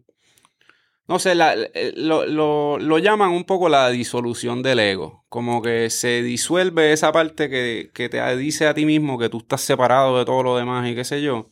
Y te da una perspectiva nueva, bien, que yo pienso que es bien medicinal, por decir algo, ¿no? Eh, ayuda mucho eh, en tu perspectiva con la realidad. Sí, y, es bien o sea, se parece mucho al- a los mensajes religiosos. Eh, Sí. yo, la frase que yo vi que era por lo del el- por línea de lo que tú decías del ego, era eh, aprender a morir en vida para no tener que morir cuando mueras. Mm. Este básicamente como que te mueres en vida y resucitas y está hello, como que that's we know has escuchado una historia parecida Sí. antes, como que este y, y eh, dejas de ser el individuo y te unes a, a todas las energías que existen, a los o sea, estos son mensajes bien, bien parecidos. Este, Sí, yo creo que la religión, eh, alguien se está metiendo algo de eso. El problema fue cuando lo convirtieron en instituciones, hermano. Y dogmático también, como si fuese cierto. Como si todo fuese cierto más que un cuento que es Que todo el mundo sabe, todo el mundo tiene, todo el mundo sabe el secreto. Mira, nadie sabe. Yo estaba pensando. este, nos vamos a meter unos problemas aquí, pero ok. Este, estaba pensando. Pero tú, está lo, lo, cuando tú le, cuando interpretas la religión y, y, tú ves los valores underlying, que son no lo que dicen, sino como que lo que están diciendo sin decir, sí se, pare, se alinean mucho a esta experiencia deja el ego, para los demás. Cuando lees el cuento, te das cuenta que es como aplicado a las necesidades de un tiempo específico en la historia. Por ejemplo, o sea, yo estaba pensando los milagros. Si Jesús llega hoy en día, hace un milagro y dice, ah, qué sé yo, 100 pesos. Cabrón, todo ido a Costco. Es como que 100 pesos, ¿sabes? En verdad. pero que. Pero lo que digo es como que claramente era un mensaje que yo creo que lo hemos logrado más con la civilización a través del tiempo, es que si dejan de ser egoístas y empiezan a trabajar juntos y empiezan a, aspirar una a tu mejor versión siempre, Dios vive en todos nosotros, pues, mm. es porque tenemos una mejor versión y aspiramos hacia ella y llegamos hacia ella si trabajamos en conjunto y colaboramos mejor y dejamos el ego, va a existir en algún punto, va, va a existir un montón de peces que se puedan comer. O sea, tus problemas van a ser resueltos. Y ahí ese, ese es el mensaje. No es que hacía PS, es que si hace eso y si vivimos así como seres humanos individuos, nuestros problemas principales, en ese caso era acceso a comida. Ahora hoy en día quizás fuese COVID. Si escribe la Biblia hoy sería, qué sé yo, si COVID. Como que con Jesús, vino Jesús sanaría a varias personas con COVID, definitivamente. Como que, y ahí como que, pues, pero lo de los hongos, es impresionante que el mensaje sea tan parecido. Eh, pero es así con, con muchos psicodélicos, no solamente con los hongos. Exacto, con esto. ¿cuál otro así? Bueno, el ayahuasca que, está, tú mencionaste anteriormente en la conversación, que, que es básicamente DMT, eh, que es una molécula eh, que está presente, según tengo entendido, en todas las cosas que están vivas. Eh, pues tiene, hay unas cosas como esta, el peyote también, eh, y, vamos a salirnos de los que son naturales, el, el LSD, el ácido también, hay unas cosas, eh, se reportan unas cosas similares. Em, yo creo que, que, los psicodélicos fueron demonizados bien fuerte en un momento de, de nuestra historia reciente, y algo que ha estado presente en la humanidad por miles de años, como que se reprimió. y y nada. Pero nadie eh, estaba contando su historia como un como un organismo protagónico en nuestra evolución cultural y nada. sí estaba, pero no se sentía que era, ¿verdad? No, bueno, la, como el café tiene, eh, tiene como que mm. algo más protagónico. Y es igual, ¿no? El café pero la, las experiencias chamánicas tienen eso. Mainstream, pero no mainstream. Era algo como que quizás reservado para ciertas personas en el pueblo o lo que sea, pero. Que eso también, lo de lo. El libro ese que yo te conté, el Immortality Key, mm. que lo digo en todos los podcasts. Ah, que habla sobre cómo se entiende que estos eh, psicodélicos jugaban un rol protagónico en los inicios de las religiones occidentales. Este. Era. Lo, que dicen es que ellos iban, los líderes espirituales iban a un sitio que se llamaba Ulises, algo así. Era como un. Y hay como los misterios de Ulises. Y nadie sabía lo que pasaba allí. Pero la gente regresaba con unos cuentos y, y, unas cosas bien brutales. Y se dice que los que iban mucho allí eran los líderes. Creo que dicen hay que buscarlo, pero que creo que hasta pleitos, filósofos iban allí importantes, que son los padres del pensamiento del oeste que conocemos hoy en día, ¿verdad? Leemos esos libros todavía. Este, eh, y que decían que iban a este lugar, y se sospecha que en este lugar es que pasaban estos rituales, este, que donde la Eucaristía era un consumo de psicodélico. Eso es lo que dice el libro. Eso está súper interesante. De Immortality. Yo sí que aprovecho para crear una distinción quizá entre mi experiencia y la definición occidental de Dios versus las definiciones más del este, em, siempre tiende a haber un, ¿cómo te digo? Como un elemento monárquico, ¿no? Dios es el rey de reyes o el padre que me cuide y todo. Es eh, paternalista. Sí. Em, que, que, que, a mí me que, que para mí no está, no, no tiene eh, no guarda relación con lo que, con, la experiencia de, oneness que, te inducen eh, estas sustancias, ¿no? La, o por lo menos en, mi experiencia, esa, esa, conexión, esa, esa disolución del ego no crea, no pone a un rey de reyes encima de todo el mundo cuidándonos. Eh, sí. Pero yo no sé si eso fue humanos leyéndola después y usándola para otras cosas, para poder o lo que sea, o malinterpretándola. Porque yo creo, sospecho, no lo he hecho, pero ahora que tú tienes esa mentalidad, que quizás si vuelves a leer el Nuevo Testamento, digamos. Lo eh, estoy volviendo a leer, sí, Y encuentras que, que, el mensaje de Jesús eh, era paternalista, Sí, no te pregunto, no sé. Eh, yo no lo, yo, yo creo que, que sí. Es una, él tiene una visión de como muy occidental de Dios Padre. Eh, y no tanto como. ¿Y padre significaba la traducción? Porque esos traducen, traducen. Sabrá Dios lo que significaba. Sí, eso sabrá Dios lo que significaba. lo que significaba padre. Este.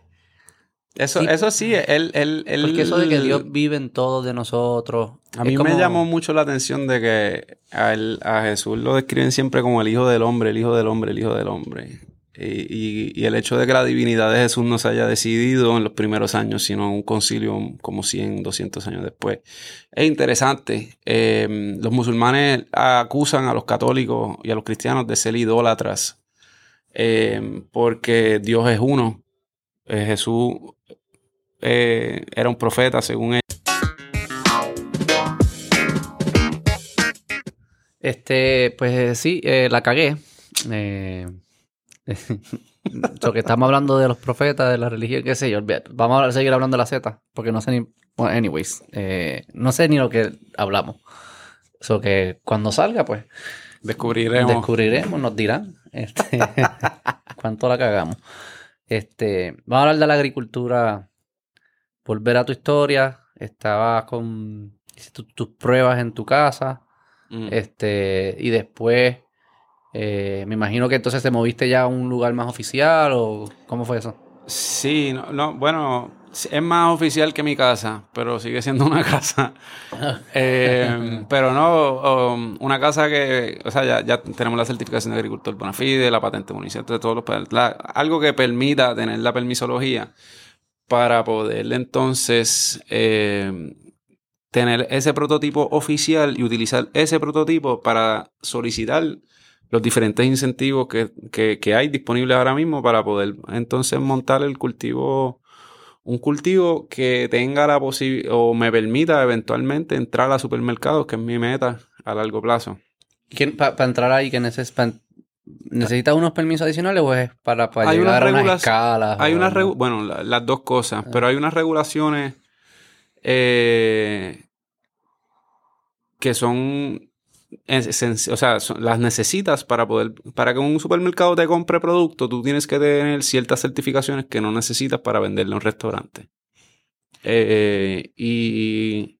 ¿Y qué miden esas certificaciones? Eh, los procesos, food safety es el, enfoque principal. Eh, ¿FDA es, federal o es local? Es federal. Em, ¿FDA? ¿Este el, No, el, o sea, el, el ¿sabes que el Good Manufacturing Practices, el GMP es una cosa? Pues está GAP, GAP, eh, Good Agricultural Practices, y te certifica un third party. Okay. Eh, que tú cumples con esas cosas y tú tienes ese third party audit. Privado, eh, un third party privado. Sí. Como un estampo de calidad, una estampa de calidad. Sí, es una auditoría, van, dicen, mira, tú cumples con todos los checkmarks que, que tiene mi listita burocrática, tú entonces puedes venderle a los supermercados. Es útil, pues, es útil. Food safety es bien importante, mano. Eh, de hecho, el coronavirus salió por un problema de food safety, supuestamente. No, o o, eh, lo, lo hicieron no. los chinos en un laboratorio. Por 100%. favor. No, no, vamos a hablar de esto. Ok. hay, sí, sí, sí, sí. Hay, hay más evidencia hoy en día de que fue en un laboratorio Ok. a que- de, versus que fue en el mercado. Ninguna de las dos es, están probadas, pero hay más evidencia. Hay más tendencia de que, de que parece que fue en un laboratorio. Bueno, la fiebre porci- porcina, entonces, digamos. Pues de- Ah, no, sí, sí. El avian- ah, flu no, también, No, o sea, pero no em, tenemos que ir por ahí. Sí, hay- sí, no, hay yo, un- yo sé que sí salen de pues, sí, Ah, y ah, coli y la de Macao y mierdas de esas. Ah, sí, eh, sí. Y, y el, ¿no? eh, Salmonela y todo eso. ha habido recientemente unos recalls bien grandes por E. coli, eh, lechugas infectadas y ese tipo de cosas. El chipotle. Mira para allá. Yo no sé cómo lo diferencian porque eso siempre te hacía caer. Porque, Acho, no has tenido E. coli. Yo tampoco, gracias a Dios, No, papo. Pero es otra cosa. es- debe serlo. Y yo escucho a la gente que le ha dado salmonela también, mano. Eh, O sea, eh, yo nu- nunca de... Foodborne illnesses no son chistes. Mm. Y, y- de esa regulación, esto- estos mm, auditores, como tú dices, lo que certifican es que tú tienes unas prácticas que conducen a, a la food safety. correcto. Y entonces los, los supermercados requieren esas certificaciones. Claro. Y, y tienes que, es, un- es recurrente, creo que te inspeccionan dos veces al año. Y son caras No he llegado a la parte de chequear cuánto me va a costar. y que son difíciles. ¿Por qué no lo haces ahora? Ahora mismo, en la forma, como es una casa, el proceso no. Yo entro material crudo eh, por, la misma entrada que sale el último producto, aunque nunca pasa en el mismo tiempo y no hay eh, posibilidad de contaminación cruzada, porque pues mi entrenamiento en cocina, o sea, eh, conozco cómo sucede la cosa. Eh, yo tendría que abrir otra salida en, en ese, en esa casa para poder eh, cumplir con la certificación. So, ahora mismo yo no me podría certificar un... Sí, como que hay algunas cosas que tú haces que pues, no cumplirían con la certificación, aunque tú sabes que no estás asumiendo riesgos innecesarios. Correcto, correcto. Pero como hay una entrada y una salida a la, a la casa, porque una casa, o sea, yo No le tiene- digo, no yo le digo al cultivo y toda la cosa, pero es, es- es una casa.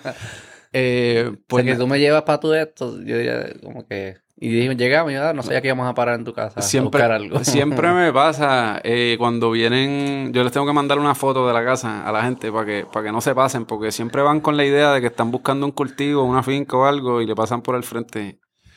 Eh, pues, porque una casa. Y siempre, y, lo, y pudiese, ok, está el tema de certificación, el tema de escala también me, me Sí, eh, ¿Se puede escalar la, eh, eh, indoors o necesitarías una casa mucho más grande? Como que, ¿cómo es el, el requerimiento espacio para...? Ahí mismo donde estoy, eh, pudiera expandir porque tiene una terraza atrás, pero me va a quedar corto bien rápido. Y entonces, uno de los incentivos que está disponible ahora mismo, que, que voy a solicitar, eh, me da acceso a unos edificios a, dos- a dos pesos por pie cuadrado, unos edificios industriales que tienen Llenos de prisco. ya esos mismos. Que tienen la. Ya de por sí son, son edificios que, que tienen ese layout eh, integrado, ¿sabes? Como que el, el lugar para los camiones, la, la- todo, o sea, Sí, sí, sí, sí, sí. sí. es, es un sitio industrial, no una casa. Claro, claro, claro, claro. Y cuando tú dices mantener un ambiente pa- saludable pa- para el hongo, ¿cuáles son las variables que se usan? Temperatura, humedad, eh, la cantidad de luz y el nivel de CO2. Todo eso tiene que estar dentro de los parámetros correctos. Y hay unos parámetros para el periodo de incubación, que es la parte vegetativa, y unos para la parte de fructificación, que es entonces donde se producen las setas. Y que, ok, ok, ok. ¿Y cómo tú haces? ¿Cómo tú controlas eso? Digo, asumo que la temperatura pues, es la más obvia, pero humedad, luz. Sí, a- ahora mismo, eh, como es un prototipo, lo que tengo es tres sistemas independientes, cuatro sistemas independientes corriendo con timers. Eh, pero eh, en nuestra futura operación hay unos sistemas, o sea, un HVAC system que te controla todas esas cosas. Ah, sí, ya eso es. ¿Y la luz, tam- la luz cómo es? No, la, Porque la son luz luces. con, eh, con timer, eh, son unos Ah, grow son lights. luces. Sí, no sí. es luz, no tiene que ser Eh, lo solar. Pudiese ser, pero. Pudiese ser luz solar, Pero luz. sí, con, con grow lights. Ok, ok, ok, ok. ¿Y la otra cuál era? Eh, CO2. El CO2, yo- abanicos de salida. Esto, y yo, yo tengo unos sensores, tengo varios sensores. Eh, ¿Caseros o venden sensores? ¿Los tuviste que hacer tú? o? no, eh, venden venden. sensores de CO2, venden sensores de, de todo, mano. Y hay sensores ya que pueden como que leer, tú le puedes decir, yo, tienes que estar a este nivel y si no estás, pues él mismo se arregla, Sí. prende un abanico o lo que sea. De- el de humedad, por ejemplo, eh, yo lo tengo así. Z. Entonces la parte, dijiste que medicinal también está como que hace Reishi. cosas medicinales. Sí, eh, principalmente Reishi. eh, usando unas especies nativas. eh, vamos, Reishi es el hongo medicinal más, más, más común. Eh, tiene, un- tiene más de casi casi 2000 años de historia de uso en China. Eh, y lo usan para todo, mano, desde artritis hasta cáncer. Así. Sí, lo que pasa es que, eh, pues, la- hay, que, hay que probarlo, hay que ponerlo a prueba. Gracias a Dios está, ahí, ah, está habiendo como un interés nuevo Sí. en redescubrir medicinas que se llevan usando por mucho tiempo y aplicarles el, tú sabes, el, el método científico para entender cómo funcionan, cuál es el, el- el componente que funciona y toda esa cosa. Eh, que me parece genial que eso esté re- eh, volviendo a despertar porque yo creo que hay un... La comunidad científica tiene como un prejuicio en, a- hacia el- lo que se conoce, hacia el conocimiento antiguo, ¿sabes? Como que uno piensa que los ancestros eran unos morones en esencia. Y Mm. nosotros ahora que tenemos, como porque tenemos Facebook e Instagram, pues ahora sí estamos adelante. Sí, sí, sí, sí. Tú sabes. ¿Por qué pensamos eso? Porque es obvio que no lo eran si no no estuviesen. El, el- que- el ego. Yo creo que- siempre. ¿Tú crees que ellos también lo pensaban? Ah, los cavernícolas. Como que. O sea, siempre. siempre Buena pregunta, pero yo creo que el, el- el ancestor worship era más común antes que ahora. Yo creo que antes había mucho más respeto a, a- a los progenitores que lo que hay ahora. Eh, hemos, ¿Verdad? hemos- ahora pensamos que los viejos son un estorbo. Es Nos verdad. molesta que tengan su retiro, nos molesta que se, nos hagan la misma pregunta 40 veces. Mira, dale gracias a tu existencia. Tú estás aquí por ello. Estamos Y aquí. queremos cambiar muchas cosas también, como que Sí. sin saber por qué es que existen y hay una razón por la cual él está ahí. Sí, no, y vamos, que, que también eh, las personas mayores tienden a ser más resistentes al cambio y, y ya hemos identificado cosas que queremos cambiar y esta gente se está resistiendo. Entonces, pues hay un poco de resentimiento en ese sentido también, pero Y siempre había. Yo, yo, yo sospecho que. nin- nin- ninguna de las generaciones adultas yo creo que estaba contenta con su. O sea, siempre ha habido. Yo creo que siempre ha habido esa, esa, ese clash. sí. No es como, yo no me imano a una generación ahí adulta, coño, qué, qué bien son que estos jóvenes. estoy muy satisfecho con los que me tocaron. No creo que nunca haya pasado eso. Este, pero entonces sí, tú dices como, es porque están, estos, estos organismos, estos, eh, estas prácticas eh, medicinales llevan mucho tiempo en culturas y en civilizaciones que son viejísimas. Mm. Porque la- las asiáticas son las más viejas, o sea, llevan mucho, no han tenido tanto cambio como que. Y, y siguen siendo útiles y, y como quiera ha habido una resistencia. ¿De dónde sale esa resistencia? Porque siempre hay como resistencia a estas cosas, ¿no? Y, y no es resistir porque ya existían. No sé. no sé qué- Lo- lo- los médicos tienen un como su, su, cu- su subcultura eh, y, y creo que a veces mm, los indoctrinan en, en sus 18 años de educación Sí. a pensar que ah, esos remedios naturales son una estupidez, como que Mi fármaco. esposa es médica y es verdad, y ella misma lo acepta. Y es como. Pero todo es natural también, como que yo no entiendo. Bueno, o sea, eh, a lo mejor es la definición de natural. eh, porque los medicamentos son sintéticos. eh, quizás están derivados de moléculas naturales, pero Sí, es, cu- es cuántas transformaciones tienen. Yo creo que es lo que nos referimos, que no es natural. O sea, como que. Sí, Igualmente- obviamente todo sale de, de, de algún lugar natural o elementos Sí. naturales. Pero cuántas transformaciones le tuviste que dar versus lo cogiste y lo consumiste. Sí, Claro. claro. Y, y, y, a- y para seguir por esa línea, creo que a veces la, la, la cultura de los fármacos y, y de la medicina tiende a ver la molécula que funciona y, y pierde el contexto de, del medicamento en su... O sea, cuando tú comes, eh, qué sé yo, tomillo, tú no estás comiendo el lo que viene siendo tomillo flavor que la, la molécula del. Hay, hay un montón de químicos allá adentro. Hay- en, en el hongo reishi hay un montón de químicos allá adentro que es lo que se convierte en la medicina antigua. Pero cuando lo traemos a hoy en día, pues siempre estamos buscando cuál es la molécula que tiene el efecto que estoy buscando. Y se echa a un sí. lado todo el contexto. Que es bien curioso que diga. No sé por qué eso me acuerdo a social media. Y es porque yo creo que. Y esto. Coño, lo hablamos súper bien y fucking moron lo, lo borré. A ver si trate de irnos por esa línea de, de nuevo. Que era. Un experimento que yo siempre. Tú estabas diciendo que, que tú sentías que la, la vida moderna nos estábamos encaminando. Estamos en un bote y que siente que lo que va es a chocar y se va a destruir el mismo. este, y yo te estaba explicando que existían unos experimentos que se hacían con ratones donde está el hamster wheel, que a ellos les gusta un montón y se muere, qué sé yo, y están jodiendo las generaciones nuevas, el hamster wheel, cuando salió esa tecnología. Este, y que había algunos que seguían corriendo hasta que se morían. Eh, y que era como nuestro sistema de dopamina que se supone que regule y nos, te- nos ayude a decidir qué hacer y qué no hacer, porque es bueno para seguir vivo, puede ser hackeado y darnos la impresión que estamos haciendo algo que es bueno para nosotros y lo seguimos haciendo, por ende lo seguimos haciendo hasta que implica que te muere el ratón. Y yo siento que mucho de la vida moderna y uso las redes sociales como las tecnologías principales, se siente el hamster wheel de nuestro hamster wheel, que estamos en camino a crash y, Sí. y jodernos. Y, lo, y me acordé de eso porque yo creo que la razón por la cual yo creo que la forma que tú hackeas el sistema de dopamina es creando simulaciones. Creando unas simulaciones de algo que es importante y dándonos, dándonos la simulación, pero no lo importante, y pensamos que son equivalentes. Te doy un ejemplo. Es como ser... Tengo friends en Facebook, o estoy hablando con alguien por Facebook o por chat. Mm. Es como una simulación de hablar con la persona. Es una simulación de tener un amigo. Yo creo que eso es lo está releasing dopamina porque la simulación es tan buena que nos creemos que es lo mismo. Pero no es lo mismo. No es lo mismo. Este, y no nos va a llevar a un lugar, a lugares similares. Cuando dijiste, me acordé porque lo de la molécula, que tú le sacas la molécula, ¿cómo? Geishi, qué yo? Reishi. El reishi, le sacas la molécula y la puedes, si, la, si es verdad, lo puedes sacar y lo puedes usar para aquí, para medicinas que compras en Walgreens, qué sé yo, y te la metes. Estás simulando, es una parte, es un componente, pero parecería, uno pensaría que está simulando algo, pero lo que tú estás diciendo es que la simulación no es lo mismo. Por eso fue que me acordé.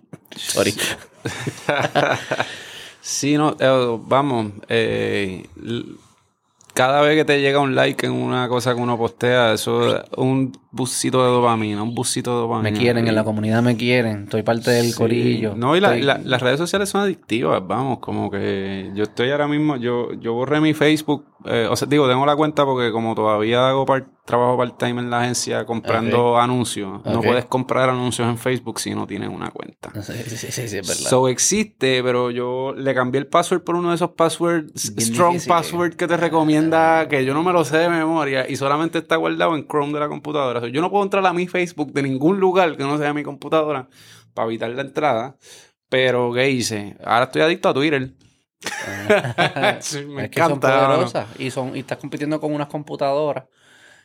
O sea, y mira la, la analogía del- de, a mí me gusta la del ratón, porque yo decía, yo decía, ok, entiendo el hamster wheel, pero los ratones no construyeron el hamster wheel. Mm. Nosotros se lo impusimos y le dijimos, mira, esto qué chulo, y, y lo, y lo jodimos. Nosotros construimos nuestras propias tecnologías. Mm, sí. Pero ya dije, wow, wow, wow, wow. El primer Facebook lo construyó un humano. Pero el algoritmo de hoy en día, eso es solo, eso es el robot solo. Hay pocos, sí, los de YouTube, lo que hace que sea adictivo, que es el algoritmo que sabe que tirarte. Ah. Eso es Pero que lo- el algoritmo lo escribieron personas. Lo que escriben, hacen, porque hoy en día Machine learning. hacen machine learning. Escribieron, le dieron la genet el código Le genético. Las reglas para jugar. Y él aprendió que el era lo que iba a hacer. genético dice, mira, tú tienes, este es tu objetivo. Como el de nosotros es sobrevive. Y, emerge toda esta realidad para poder sobrevivir. Le decimos al robot, tu objetivo es que Sebastián no deje de ver esto. Ok. De hecho, ¿sabes qué? O sea, que tú estás... con- Pero que, para cerrar, el hamster wheel fue impuesto por fue impuesto por los humanos al ratón y los cabrones algoritmos estos aun- no solo si hicimos la genética pero son los robots son los que nos están dando la tecnología del día a día que nos ganan. Sí, y estamos, y le, hemos entregado una fe ciega a esos algoritmos, hermano, sin entender, número uno, que cuando el ser humano escribió el, el programa básico, las reglas por las cuales va a jugar el algoritmo, le, le pasó sus, eh, ¿cómo se llama? Su unconscious bias al robot. Eh, y además de eso, eh, lo tiraste al wild a ver qué pasaba. Tú sabes, YouTube tuvo un problema hace varios años porque se dieron cuenta que estaba recomendándole videos de niños a pedófilos.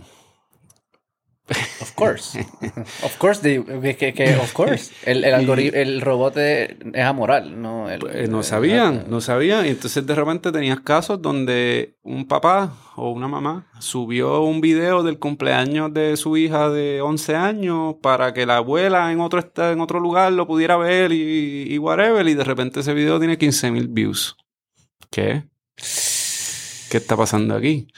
Y, entonces, y se empezaron a dar cuenta. Ellos, YouTube hizo unos ajustes en su algoritmo que después lo pasaron al, al Google Search cómo, cómo ellos rankeaban los resultados, lo cambiaron porque se dieron cuenta, espérate, de repente un montón de gente piensa que el mundo es plano y es culpa de YouTube. En realidad es culpa del algoritmo que en vez de, de promocionar el video que decía, eh, no, no, el mundo es redondo, chequense cómo lo probamos, eh, le seguía dando al video absurdo de que el mundo era plano. De que Sí. Australia no existía. Era un hoax. Australia Australia, Australia es un hoax. Eh, no sé, yo no entiendo bien por qué, pero es una de las cosas que los Flat Earthers... Australia, para hoax. que para que sea cierta la mentira como que matemática pseudo matemáticamente pues Australia o sea que son fieles sí sí, solo tienes que eh, wow eh, Está el garete. sí y por otro lado, Facebook, ya los empleados, digo, los empleados tuvieron un walkout este año, a principios de este año o el año pasado, eh, porque se dieron cuenta que, que estaba, el algoritmo mismo estaba promocionando eh, contenidos extremistas y estaba polarizando a la gente y estaba, o sea, ha tenido un rol activo en el resurgir de- del fascismo reciente que ha habido pero eh, es- en sí, Estados sí. Unidos y en Europa. O sea, documentado. pero es porque nos está dando lo que nosotros creemos que no no no no, no lo que no, no, no creemos no, lo que queremos o lo que lo que no, lo, no, lo que está dando es Lo lo que que, se te siente bien. juquea, lo que te aguanta ahí. porque Pero se juquea porque minutes- se siente bien. O sea, nada juquea que se Mm. sienta mal. Eso es más lo que me refiero. Puede se ser. siente bien. Tú- yo, yo creo que uno no escoge lo, Sí, uno no escoge lo que uno quiere. A uno le gustan las cosas más extreme, los comentarios más absurdos. Eh, no quiero decir absurdos, pero un statement eh, que se queda como en el medio y trata de ser lo más... Es aburrido, es aburridísimo, mano. Tú necesitas eslogans sencillos, No, que no, llamativos, para- que llamen la atención. Peleen, conflictos. Ese eso, tipo de cosas. Y eso es lo que genera gusta, interacciones. Pero nos gusta. Sí, es como pasar, yo asumo que guiar lento cuando pasas por al lado de un accidente para mirar los carros, tú Y sabes. no sé por qué nos gusta, pero nos gusta. Es un morbo medio raro, sí. No debe ser algo con su, que te, no sé, ver al, ver al tuyo, ganarle al, al que te está invadiendo, tenemos tres guineos, estos cabrones, y lo más, como que se debe sentir cabrón, Uf, hay comida, ok, ya. Este, yo creo que tiene que ver algo de eso que está ahí bien metido. Puede Y ser. por tantos años donde sobrevivir era bien día a día, Sí. pues eso está ahí codificado. Lo que yo, lo que me refiero es, ok, nos gusta. Y siempre hemos pensado, ¿cómo digo esto? Eh, como ese sistema, ese sistema, ese, sistema de dopamina, ¿verdad? Que nos regula y nos dice, esto te gusta, esto no te gusta. No te gusta. Ha sido tan útil para sobrevivir. Pues siempre, no siempre, pero recientemente hemos asumido que si se siente bien, es bueno. Porque está embedded en, el, en esto. Y yo creo que lo que hemos aprendido es que not so fácil. Yo creo que lo- lo- lo- cuando hablamos de las moralidades y la religión, eso al final lo que yo creo que lo que buscan, se siente bien, pero no lo haga. No lo haga mucho porque no va a ser útil a largo plazo o vas a- una vida que no, no vas a llegar a, a tu mejor potencial o lo que fuese. Este. a- estas tecnologías son nuestros hamster wheel porque hackearon ese sistema. No- nos dan cosas que sabemos que no son buenas para nosotros, pero se fucking sienten bien. Sí, es como una droga, es literalmente Es una una, droga. droga. Esto, Una droga, sí, sí. Tienes un, tiene un boost, en este caso la dopamina, cuando te entró el like, igual que si estás utilizando una droga, pero al final del camino, si, te- si tú, en- según tengo entendido, la depresión en la gente joven está eh, sigue subiendo y subiendo y subiendo. Y suicidio, el suicidio. Y es, o sea, está bien, mira, tienes 3.000 panas en Facebook, pero no tienes ni uno en vida real, mano. Esto, estás todo el día texteando con gente, pero no acabas de ver la cara. Tú no sabes ya cómo, cómo decir cosas sin, sin hablar. Cómo... Yo creo que esa es- eh, también es que el mundo digital, el mundo digital es bien distinto al mundo real. Total. Como un espejo, pero distorsionado. Bien distorsionado y los valores son distintos. Mm, Cómo tú puedes tratar a las personas son distintas. Las consecuencias de tus actos son distintas. claro.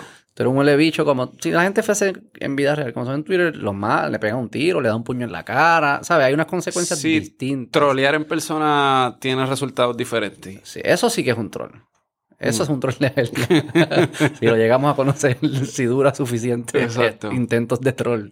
Pues ese es el troll.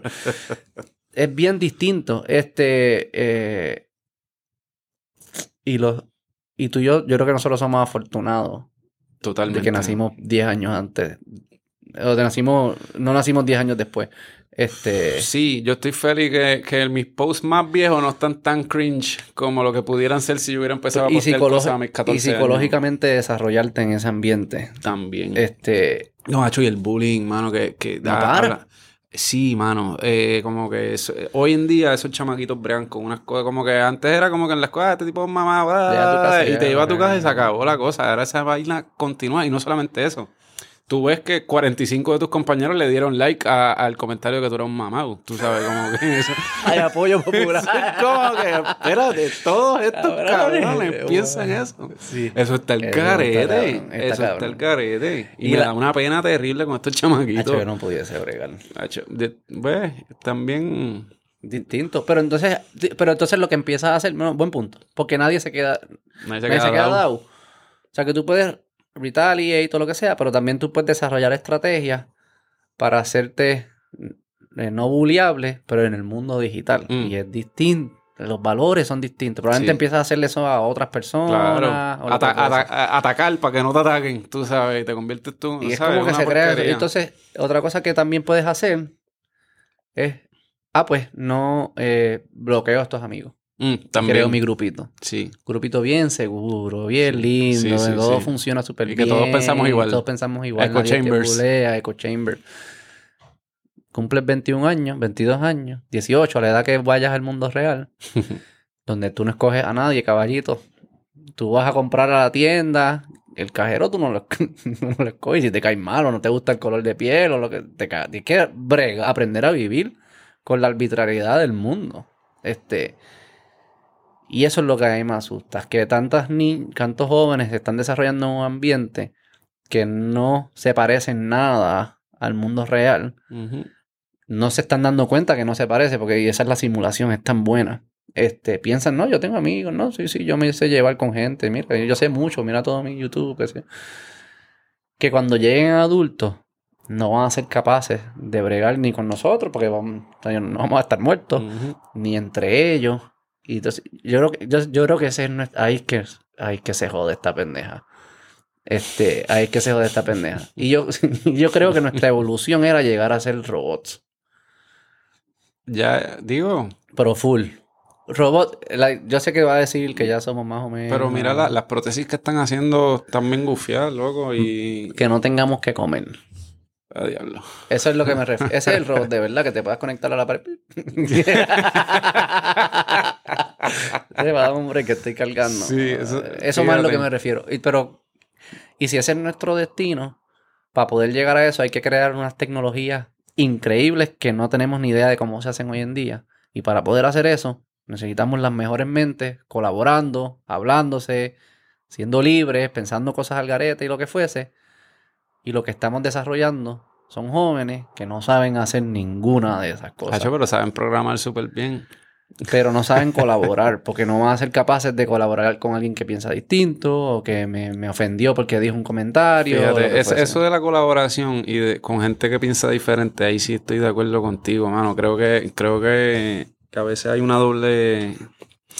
Hay un discurso de, de ciertas cosas de, de ser más inclusivo con opiniones diferentes y qué sé yo, hasta que se incluyen a ciertas personas que entonces que, ah, no, no, no, no, no. este, este huele bicho, aquel, de- o sea, Eso es como el Brexit, lo de, de cuando votaron en Gran Bretaña. De, hay gente que decía... eh, pero ellos brexitearon, ¿no? O- o- Sí, sí, sucedió. Pero entonces había gente que son que son súper pro democracia. Pero están diciendo como que, ¿por qué no, por qué no tratamos de nuevo? Hacerlo de nuevo. Y La como que democracia es lo demo- mejor, pero cuando yo gano. Sí, exacto. Eso no es muy democrático. Si quieres seguir tratando hasta que salga lo que tú dices, pues Claro, no le, eh, o sea, vamos no. a quitarle el label y ponerle cómo se llama. De acuerdo, mano. So que, sí, eso de inclusividad y diversidad. O sea, la pluralidad de ideas es súper importante, mano. Es importante que haya gente que piensa diferente a uno en todo momento porque reevaluar las creencias de uno periódicamente es súper útil para el crecimiento. O sea, Y es la única forma que hemos descifrado, ¿verdad? Que tú puedas validar la tuya o reforzarla con otra idea. Claro. O completamente abandonar tu idea porque encontraste otra. Sí. Es que alguien te, te lo diga, ¿no? No- sí, no- diferir. difiera y, y- y con respeto y todo eso, pero que se pueda tener la conversación. Sí. ¿Tú sientes que son... lo que- ¿Has tenido experiencia? ¿Tú tra- ¿Cuántos son ustedes? ¿Tú trabajas solo? ¿Tienes...? No, principalmente trabajo solo. Eh, no, yo no, yo soy un poco antisocial, mano, para decirte la verdad. Pero es la ma- Como un hongo. Mano, es que la mayoría de las personas, no quiero decir eso, no, no, la mayoría de las personas no, pero hay mucha gente que, que en verdad se ha hecho soquea, mano, como que esto no, no tienen, un- no, no han desarrollado una personalidad todavía, como que hablan, hablan mierda, no sé, no sé, nosotros estamos hablando Sí. mierda, so- y esta mierda está no, chévere, yo no, creo. Es distinto. Sí, yo sé lo que tú dices. A mí me pasa también. Es- Tú no eres bueno con small talk, me imagino. ¿Para qué? O sea, "Uh, qué calor. Sí, loco, yo estoy aquí también, estoy sudando, loco. Yo lo hago porque yo, no soy, bien- yo soy bien awkward y, y como que... No, sí, no, que hacerlo hay que porque- hacerlo, para que no, me pero, acepten. pero tú sabes que podemos, decir, odio, bueno, podemos decir buenos días y ya, y, y- y compartir un silencio, mano, que es cosa más linda de, de no escucharte decirle estupideces y yo tampoco. Sí, Eso está bello, mano. Y por eso hago esto también, como que sentarme con gente a hablar, vaya gente, sea, del tema que sea. Eh, este, yo prefiero tener esto a que a, a tener un small no me hables entonces yo prefiero tener una conversación de dos horas y no, no hablar contigo por dos meses y después tener dos horas a tener una de cinco minutos todos los días Sí, que sí. Ah, tenemos que hablar, me avisas, sí, nos vemos. No, y no, ya, no. ese loco, no te voy a llamar nunca, eso no va a pasar, chico. sí, sí, tienen que tener sí. Seamos como que, mira, buenos días, no pasa más nada, es que, o sea... hola, saludos. pues, Yo le- ayer estaba el colmado y había igual mierda de viejo. Aquí lo que dijimos que no, no debemos hacer. Los viejos que como que como que están caminando alrededor tuyo, un colmado. mm. eh, o sea, tú has ido al de Apretado. nuestro barrio, que es chiquito. Ay, este, apretado, apretado. apretado. O sea, que como que te pasan mucho por el lado qué sé yo. Entonces tienen que narrar lo que están haciendo. Mm. Te estoy mandando por el lado, voy a buscar unos chocolates. Y yo, no importa. Ay, te tocó un narrador. Y Eso, entonces, eso es un pues, tipo de persona, eh, los que narran. claro, como que, Doblamos por aquí. Sí, estoy, estoy, sí, ¿sabes? estoy atrás tuyo. eh, Voy a dejar el, el de esto ahí. ¿sabes? Cabrón, al, ¿sabes? No me tienes que decir. Ya, yo le paso por al lado, no pasa nada. Pensar que, que, que por- como que ellos procesan información hablando o algo, tiene que ser. No, mano, yo me hablo solo a veces con, Pero frecuencia. Eh, a veces en voz alta, a veces. Yo no sé cómo tú sientes los. O sea, mis pensamientos yo los escucho. Como no sé cómo decirte. Como que allá en mi cabeza hay un montón de gente que, que- que yo me imagino que soy yo muchas veces ahí, como, como, una, como una mesa redonda así. Y estamos todo el mundo a veces gritando a la misma vez y, tra, la, la, la, la, y yo, no, no- y yo no puedo bregar, hermano. Como que no puedo pensar con todos ustedes hablando a la misma vez. Yo digo que esos son, esas son todas las personas que están en tu sangre. Eso es lo que yo pienso. Están en una mesa así de esa de, de- como un dinner table de eso. Largo, largo. Que Y los que están en esta esquina no escuchan aquellos de aquella esquina. loco. Y entonces ahí dice como que te pasa algo y viene un cabrón, mete el, el- tu cavernícola en centro, como, métele con el hueso de dinosaurio. Sí. Y yo no, sé, no existen dinosaurios peleando entre ellos y tú estás como, cabrón, ¿qué carajo pasa aquí? Literal. Sí, sí, a mí me pasa. No sé si yo lo Literal. escucho o lo veo, no sé. No, tengo que, lo voy a Pues el, mío es auditivo, es como si fuera un podcast de, de, de gente ahí, Sí, sí, una garata, mano. El otro día, de hecho, de camino, yo siempre, a mí la música que no tiene letra me ayuda un montón para que todos los ellos como que se entretengan haciendo algo y se callen un ratito. Sí, Entonces, sí. El, el que está piloteando, que soy yo, pues la nave, eh, pues, pues pueda escuchar mis propios pensamientos, que son los míos, y no los del corillo en la mesa redonda. Pero ¿Tú crees que tú eres distinto a ellos? Eh, soy O quizás... sea, en la mesa hay un Seba. Creo que, que- no sé, buena pregunta. Em, yo creo que, que el que está guiando es como el, el que está aquí presente. Em, y a, no, a lo mejor no siempre es el mismo, pero, pero allí en la mesa hay diferentes versiones mías. Todo- Ok, todo- exacto, sí, sí, sí. Todos como que eh, algunos tiene, uno, uno siempre tiene malas ideas, otro, otro es más. que está outdated. Cabrón. También. Eso no se puede. Pero están ahí, están, Están ahí, loco, y, y- y les gusta decir lo que, eh, como que les gusta decir. Esto, pues el otro, el otro día estuve haciendo todas las entregas todo el día, guiando y, y eh, música apagada. Una garata en la cabeza, loco. Yo dije, ¿qué carajo es esto? Y pusiste música clásica ahí. Eh, sí, música eh, sin letra es lo que, me, lo que me ayuda a que se callen. Yo escucho música, loco, básicamente todo el día. Eh, Es verdad. hay algo, hay algo sonando siempre, me ayuda como que, me ayuda a concentrarme, no sé cómo ¿No explicarlo. meditas? No tanto como debería. Esto, ay, eso, eso sí, yo, yo, mm, yo, sí, bueno, no sé si un meditación o, o, o oral, eh, una de las dos, yo, Orar, rezar. como- es como rezar, pero, no, Pero- no es como que Padre Nuestro, qué sé yo. No, pero eh, algo, lo mismo siempre o... No, eh, no, mano, es como un momento de vulnerabilidad con whoever's listening, man. Sí está- El del lado, el, el que te atrás en la fila. Ay, este loco, cabrón. Ah, hecho, pero lo tengo el palo con favores que mejor me versión. Tu mejor versión. Está diciendo, Sí. I'm coming for you. Eh, estás diciendo, perdón, I'm coming for you. Yo, Yo, sí creo que es como hablar solo, though. Em, Sí, sí. No. Y... Pero me da cierta tranquilidad. Eh, no, no sé si, si eso cuenta como meditar o meditar hay que hacer como un ritual particular o qué sé yo. Yo no sé pero- mucho. Yo lo hago el ritual, pero no sé, yo no sé qué cuenta. Y no me importa qué cuenta. Sé lo que le funciona a la persona. Sí, O sea, whatever no works, que- mano, sí. en verdad. Eh, pero, pero sí, eh, yo, yo soy un poco eh, inquieto, especial, no, no necesariamente físicamente, aunque llevo aquí meneando los pies desde que llegué, tú sabes. Y eras de joven, era como, eras bastante inquieto físicamente. Soy, soy. O sea, sí. eh, de hecho, eh, de- en primer grado, una maestra le dijo a mi mamá, mira, el, el nene hay que medicarlo, hay que darle Ritalin, ese nene es muy inquieto. Y te dieron. No, eh, mi vieja me puso a hacer cuanto deporte había para que el nene se cansara. Y cánsate, nene. Y eso me, ayu- me eh, o sea, yo me siento mucho mejor cuando, cuando hago ejercicio que cuando no hago Ya ejercicio. te corre. El más que me gusta, para decirte la verdad, es que el boxeo está bien nítido. ¿Por qué? Eh, ¿Sparring o...? o- Bueno, ahora mismo no es pareo hace muchos años. Eh, ahora mismo lo que hago es darle la cuica, correr un poquito y después entrenar en el saco. ¿Y por qué? Es un... Acho, no, no sé cómo explicarlo, pero desde chamaquito me gustaba y en la universidad estaba en un clubcito de boxeo ahí. eh, entrenábamos en la semana y los sábados nos entrábamos a las galletas allí en un... en un- Fight Club. ¿Y artes marciales no...? no, no? Mm, eh, hice taekwondo en un momento dado, pero el boxeo me gustó mucho más y tengo una, yo tengo una lesión en la espinilla eh, que nunca como que me ha sanado bien. So, Muay Thai, por ejemplo, que siempre me ha parecido un arte marcial súper interesante, eh, no le voy a meter porque me va a partir la pierna. El- y yo no estoy para eso, ¿sabes? Yo quiero hacer ejercicio, yo no voy a ni, ni, ni voy a pelear en la calle con nadie, ni voy a... Tú tú peleabas un montón. Yo tuve dos o tres peleitas, sí. Esto... So que tú- eh, como que tú, tú crees que tu, tu journey ha sido cómo controlar esa energía. ha Porque sido- se te ve como que mucho más que la tienes, lo sabes usarla para Ha sido... De una forma, no sé, más. Puede ser, aprender a... O sea, yo, yo lo llamo madurar en realidad. Muchas veces como que uno... Uno escoge las acciones de uno siempre, ¿sabes? Como que... Y, y no sé, igualmente sigo pensando que hay personas que necesitan un puño en la cara, ¿sabes? Como que, no que yo se lo tenga que dar, pero que si el universo pudiera manifestar. Esa vocecita no se ha ido. No, el, el cavernícola está ahí todavía, mano.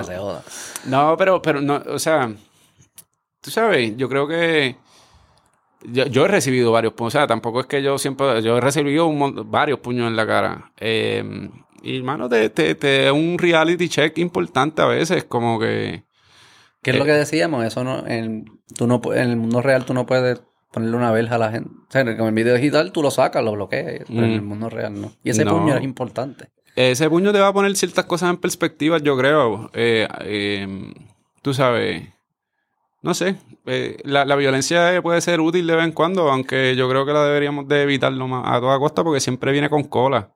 Tú sabes. Sí, sí. Y, digo, yo y uso el puño ya, yo creo que más metafórico. Pero mm, el, el que haya consecuencias de tus actos. Totalmente. Ya hemos, hopefully, evolucionado, que no tiene que ser algo físico, pero hay unas consecuencias. Es importante que lo... Yo no que tú no puedes... ¿Cómo uno sabe si algo es bueno o malo si no, si no pagas las consecuencias? Sí. Casi como que... Es como si creyéramos que existe bueno y malo. Como que natural, naturalmente nos dicen, esto es bueno, esto es malo, como si hay un, hay un tesoro y tal, ah, bueno y malo, esto era bueno. No, no, es así, hemos aprendido a lo que yo creo que es más como que lo que es útil para una vida saludable, el objetivo que, que, quiera. O sea que si no hay consecuencias o si no las asumes, yo creo que nunca puedes definir bien y mal. Porque si en verdad no tiene consecuencias, pues no es malo, ni bueno. Es una pérdida de tiempo. Eso a mí me asusta mucho de los jóvenes, no sé. Y tengo dos hijos. Son ¿Qué edad tienen? Tres años ah, y cinco meses. Pero tranqui. Usan YouTube. el YouTube Kids. Y el, y el otro. ¿Y el, adulto? El otro, sí. ¿Y cómo, cómo moderas el contenido? El algoritmo lo modera. Digo, yo estoy con él. No es que él no tiene teléfono y eso. Ya. Él a veces, él le gusta ver trenes. Trenes de, de, verdad. como que hay gente que los graba. Primero te enteras como, Ok, a ver si alguien lo grabó. No sé, lo buscamos. A ver si hay, hay un montón y millones de views. Es una categoría de video. Trains. Trains. Yo me enteré que en, creo que es en, en Suecia, un país nórdico, hay gente que lo pone como, como background en las casas. Mm. Porque está así, eh, no escuchas música, así que está... Y entonces los trenes de allá tienen unos paisajes brutales, entonces como que lo tienen así como background noise. Ok. Mi hijo le gusta ver esos. Mm. No los de ver los de California, no sé, le gusta Estados Unidos. este, le gusta como que medio mierda. También como que no le gusta un bullet train. ok, ok. No los trenes más, Lo más que le gusta son los las intersecciones, los cruces de trenes en Indonesia. Ok. Y yo creo que es porque hay muchas bocinas. Este, hay, porque hay muchas motoras que están eh, para, cruzar. Y el tin, tin, tin, tin, tin. Como, eh, yo creo que hay algo de los sonidos. Ok. él él, él nació en California y el primer año nosotros vivíamos cerca de un tren. Mm. De un tren, de un tren. Y hacía mucho ruido. No sé si tiene que ver con. Digo, Maybe, porque también vivíamos cerca de carros y no me pide por me O sea, como que no sé si tiene que ver, pero. Fíjate. Ok. pero es un buen cuento para creerse. Sí, sí, sí. Y él me pide poner, poner eso. O sea, de tres años y, y cinco meses. Pero sí me preocupa yo creo que sí, me preocupa que, hagan su vida. Es eso, como que la forma que yo lo veo es que no hagan su vida. Su vida no puede ser una vida digital. Que hay que saber usar esas herramientas, sí, son útiles. Son súper útiles. Y muchas son buenas. Y el algoritmo de YouTube, si lo sabes usar bien, vas a aprender mucho. Hacho, para música a mí me encanta. Sí, pues, eh, para música. es bien, de verdad, eh, eh, aprende bien rápido qué tipo de cosas te gusta y después te empieza a mandar fuego y fuego, fuego por ahí Yo aprendí, yo más como de, debates y de podcasts y de, de charlas universitarias. Como que si tú te metes, mm. es bien bueno. Sí. Este, él no está juzgándote, él le está diciendo, parece ser que esto es lo que tú quieres, esto es lo que hay, azúcar. Sí, sí, sí. Pero si tú pides vegetal y te gusta. Eh, Exacto. Eh, es mi. O sea, que yo quiero que ellos entiendan el poder de estas herramientas, pero su vida no puede ser solamente digital. Pero eso está en tus manos hasta cierto punto. Y Sí, después, 100%. después de que ellos cumplan cierta edad, pues ya tú hiciste lo que tenías que hacer. Que lo que me gusta de donde nosotros vivimos eh, es más como mini ciudad Mm. en Puerto Rico. Yo camino con él a la escuela. Ok. Y camino entre medio de una ciudad. Ujú. ¿Qué significa una ciudad?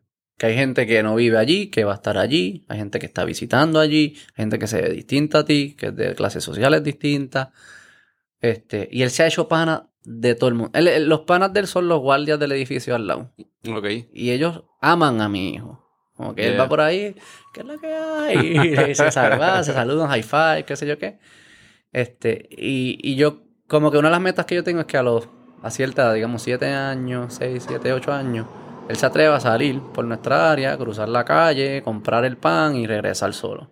Si él se siente cómodo navegando el mundo temprano, que tiene las habilidades de, de crear buenas relaciones con personas que son distintas, de tener respeto a las personas, de también de cuando hay algo que, eh, maybe hay que correr ahora, corra. Sí, sí, Ujú. esa- esa- yo creo que está listo para ser productivo en el mundo.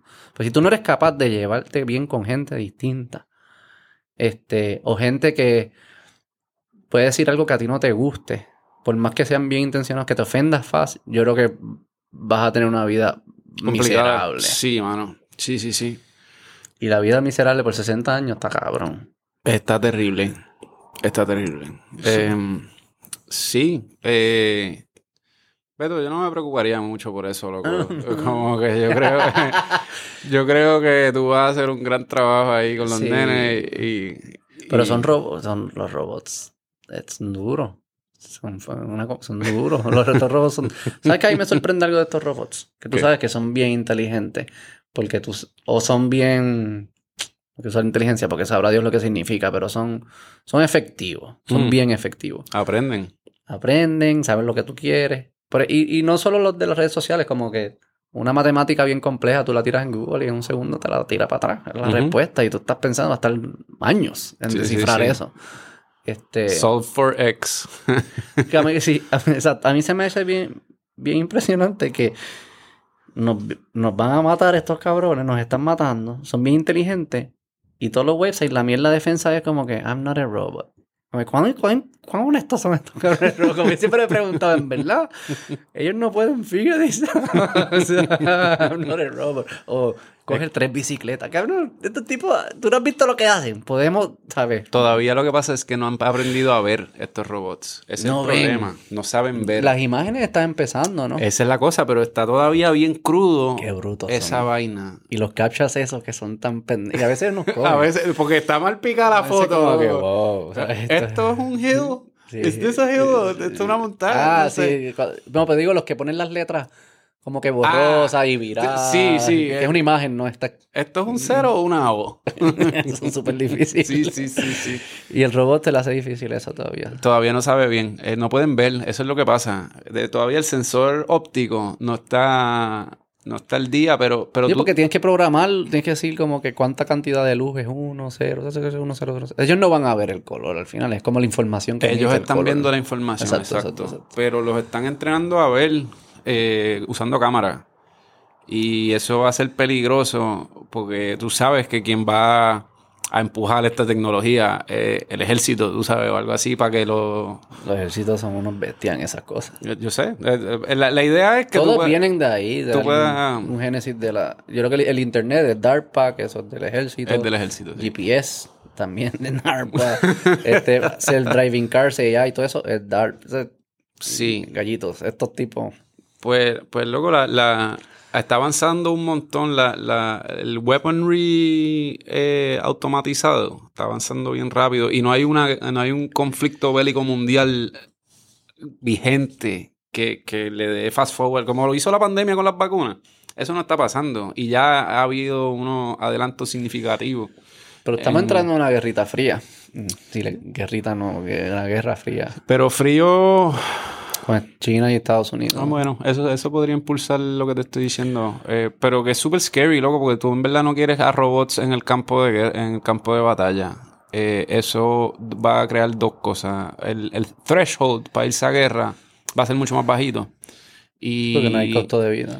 O el costo de vida de tu equipo no es El de tu equipo. Sí, Porque sí. si tú estás Digo, peleando si con robot gente que con no robot tiene... sería bien raro como que cuando se acaba. Como que dice, ¿Quién ganó? 0 a 0. Básicamente. quizá esa sería... Quizá esa... Pero, por ejemplo, en Azerbaiyán y Armenia, Ajá. Azerbaiyán tenía un montón de drones y Armenia no. Y estuvo súper one-sided el conflicto. Y eso... Que va- seguimos peleando, en verdad, también es la mierda. Bueno, eso ha sido una constante. Porque nos vemos como amenaza.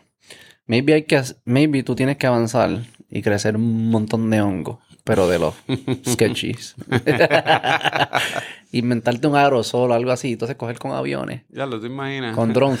Si lo civina weapon aerosol. Un día. Y el día después.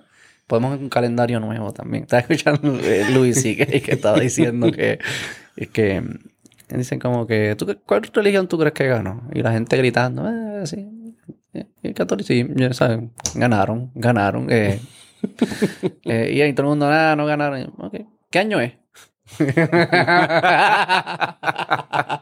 ah, ok, o sea que este tipo llegó y millones de años dijeron, no, no, ahora cero. Ahora es que Cero. empezamos a contar. de nuevo". Y él decía como que, cuán confuso era si tú tenías 38 años y cambiaron. Sí, sí, pero como que tengo uno, pero me siento con 30, estoy viejo, como que cómo funciona.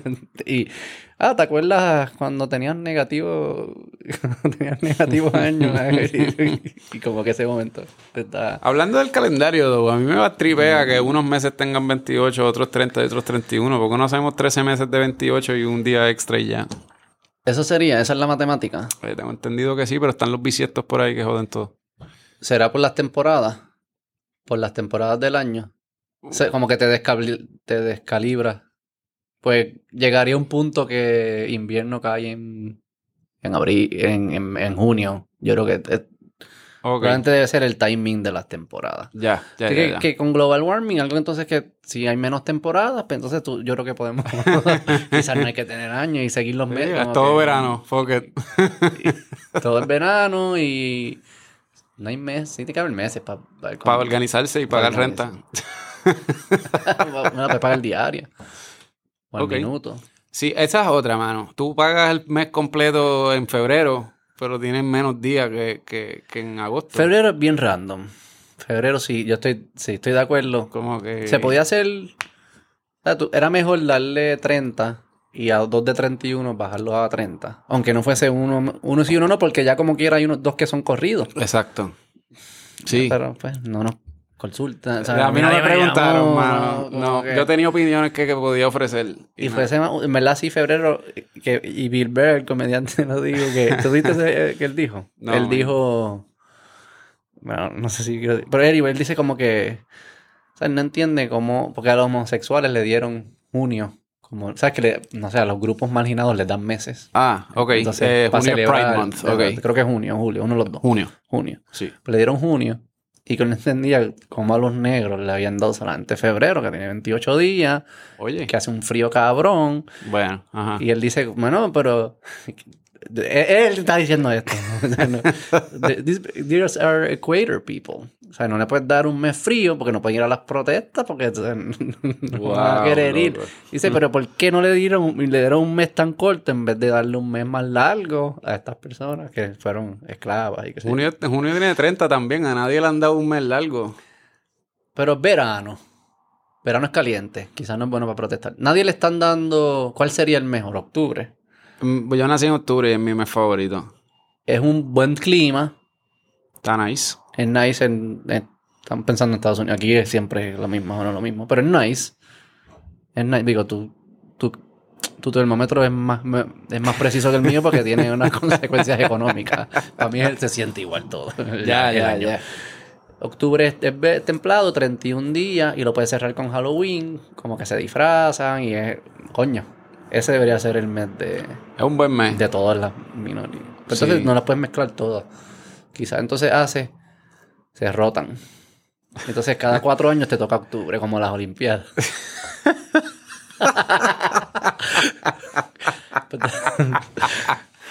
sí, Cuatro grupos minoritarios. este último segmento va a resultar en la cancelación de todos nosotros. Bueno, vamos a cerrar el último. Cuéntame de... Volvemos a tu... ¿Cuál es tu aspiración con la, con la Z? Sé que quieres llegar a los, a, los colmados, ah, pero ¿cómo, cómo, tú, ¿cómo tú sueñas con esto? Mano, yo de verdad quisiera lograr tener un impacto, o sea, a largo plazo, de verdad, eh, tener un impacto en la gastronomía local. Yo creo que la, cocina puertorriqueña actual em, tiene, ¿verdad? Tiene un valor nostálgico y tiene un valor sentimental para nosotros, pero si tú lo miras objetivamente, no es todavía una cocina de, calibre mundial, en mi opinión. Mm. ¿Qué lo hace algo de calibre mundial? ¿Cómo se mide eso? Bueno, hermano, es que mira, número uno, que no hemos desarrollado algo...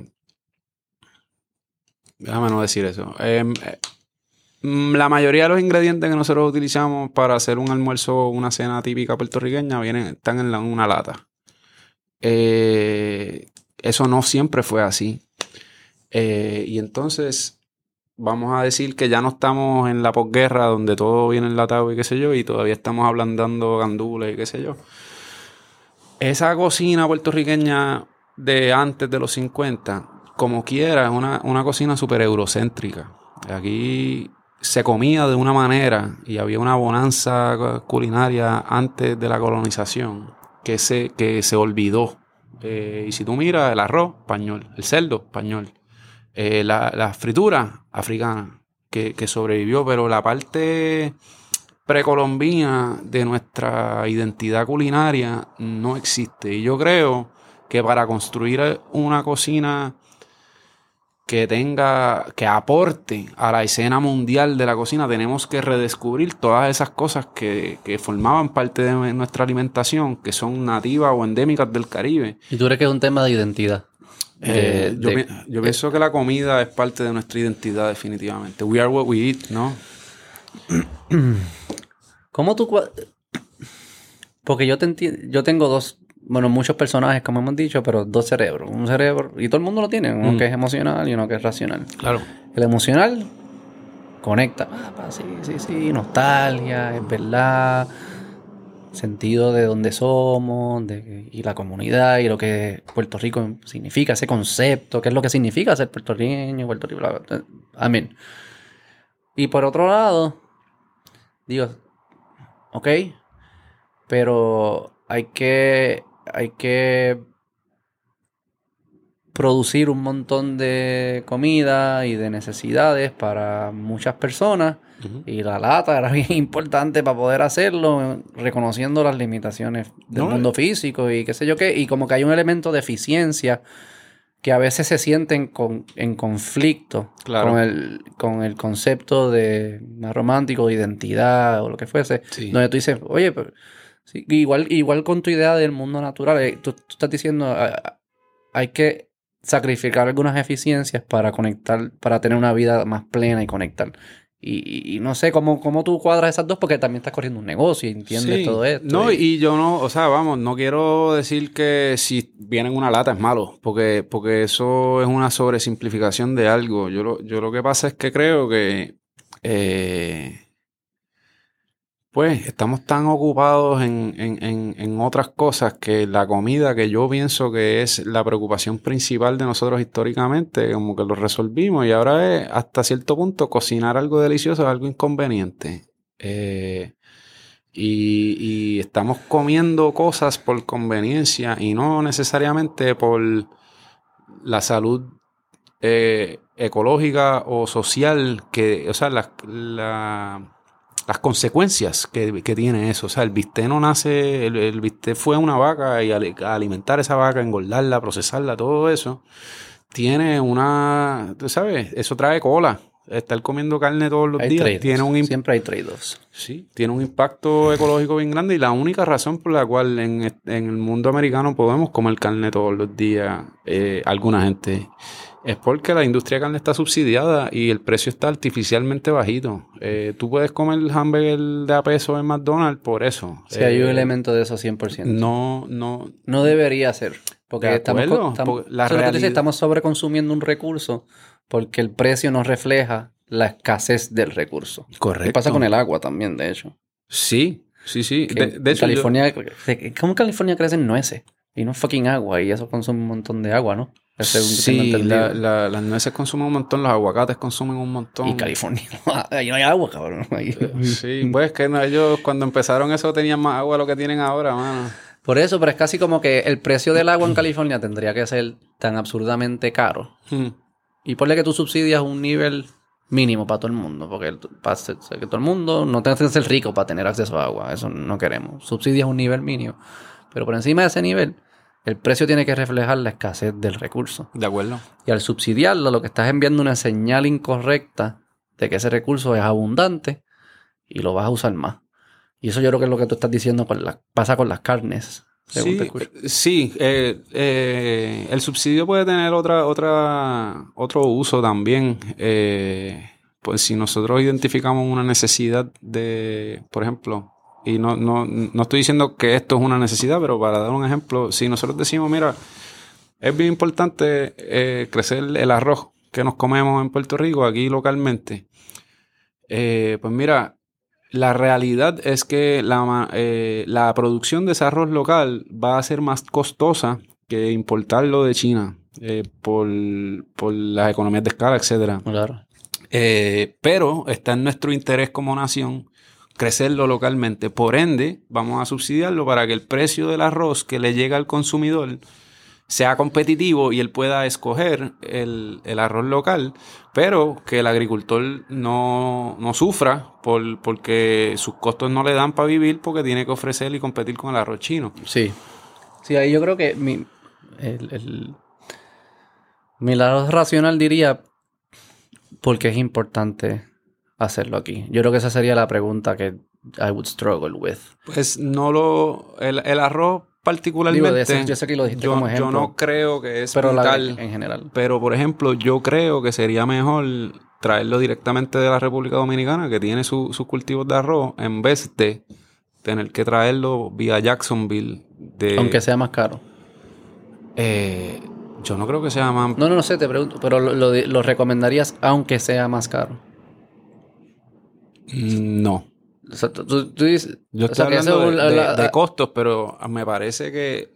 eh, Parecería que debería ser más barato. Mano, sí, que, sí, que no sé. traerle el arroz Claro. de China vía Jacksonville para acá, tú sabes. Pero entonces debería haber alguien, un empresario como tú, que ve esa oportunidad, decir, ¿por qué carajo no lo traemos de Dominicana? Porque eso no pasa. Eh, bueno, tengo entendido que las leyes de cabotaje no. O sea, habría Ah, que, habría que mandarlos de RD a, a Estados Unidos para acá. Si yo todavía no entiendo cómo es que funcionan eso. Pero yo creo que es que lo pueden venir de redes directo para acá, pero entonces de aquí no pueden entrar a Estados Unidos. Es algo Eso así. es. Yo creo que sí. Yo no tengo idea cómo es la cosa, pero. Yo creo que nos afecta mucho con, con productos que vienen de más lejos, de China, o lugares que dirían Puerto Rico es una parada a llegar a- al mercado más grande, Claro. no es El- mi destino. Claro. Entonces, si tú no me dejas ir de aquí a la otra, pues entonces no voy para ti, voy para la otra. Mm. O sea, como que yo creo que es algo más por eso, pero no soy experto.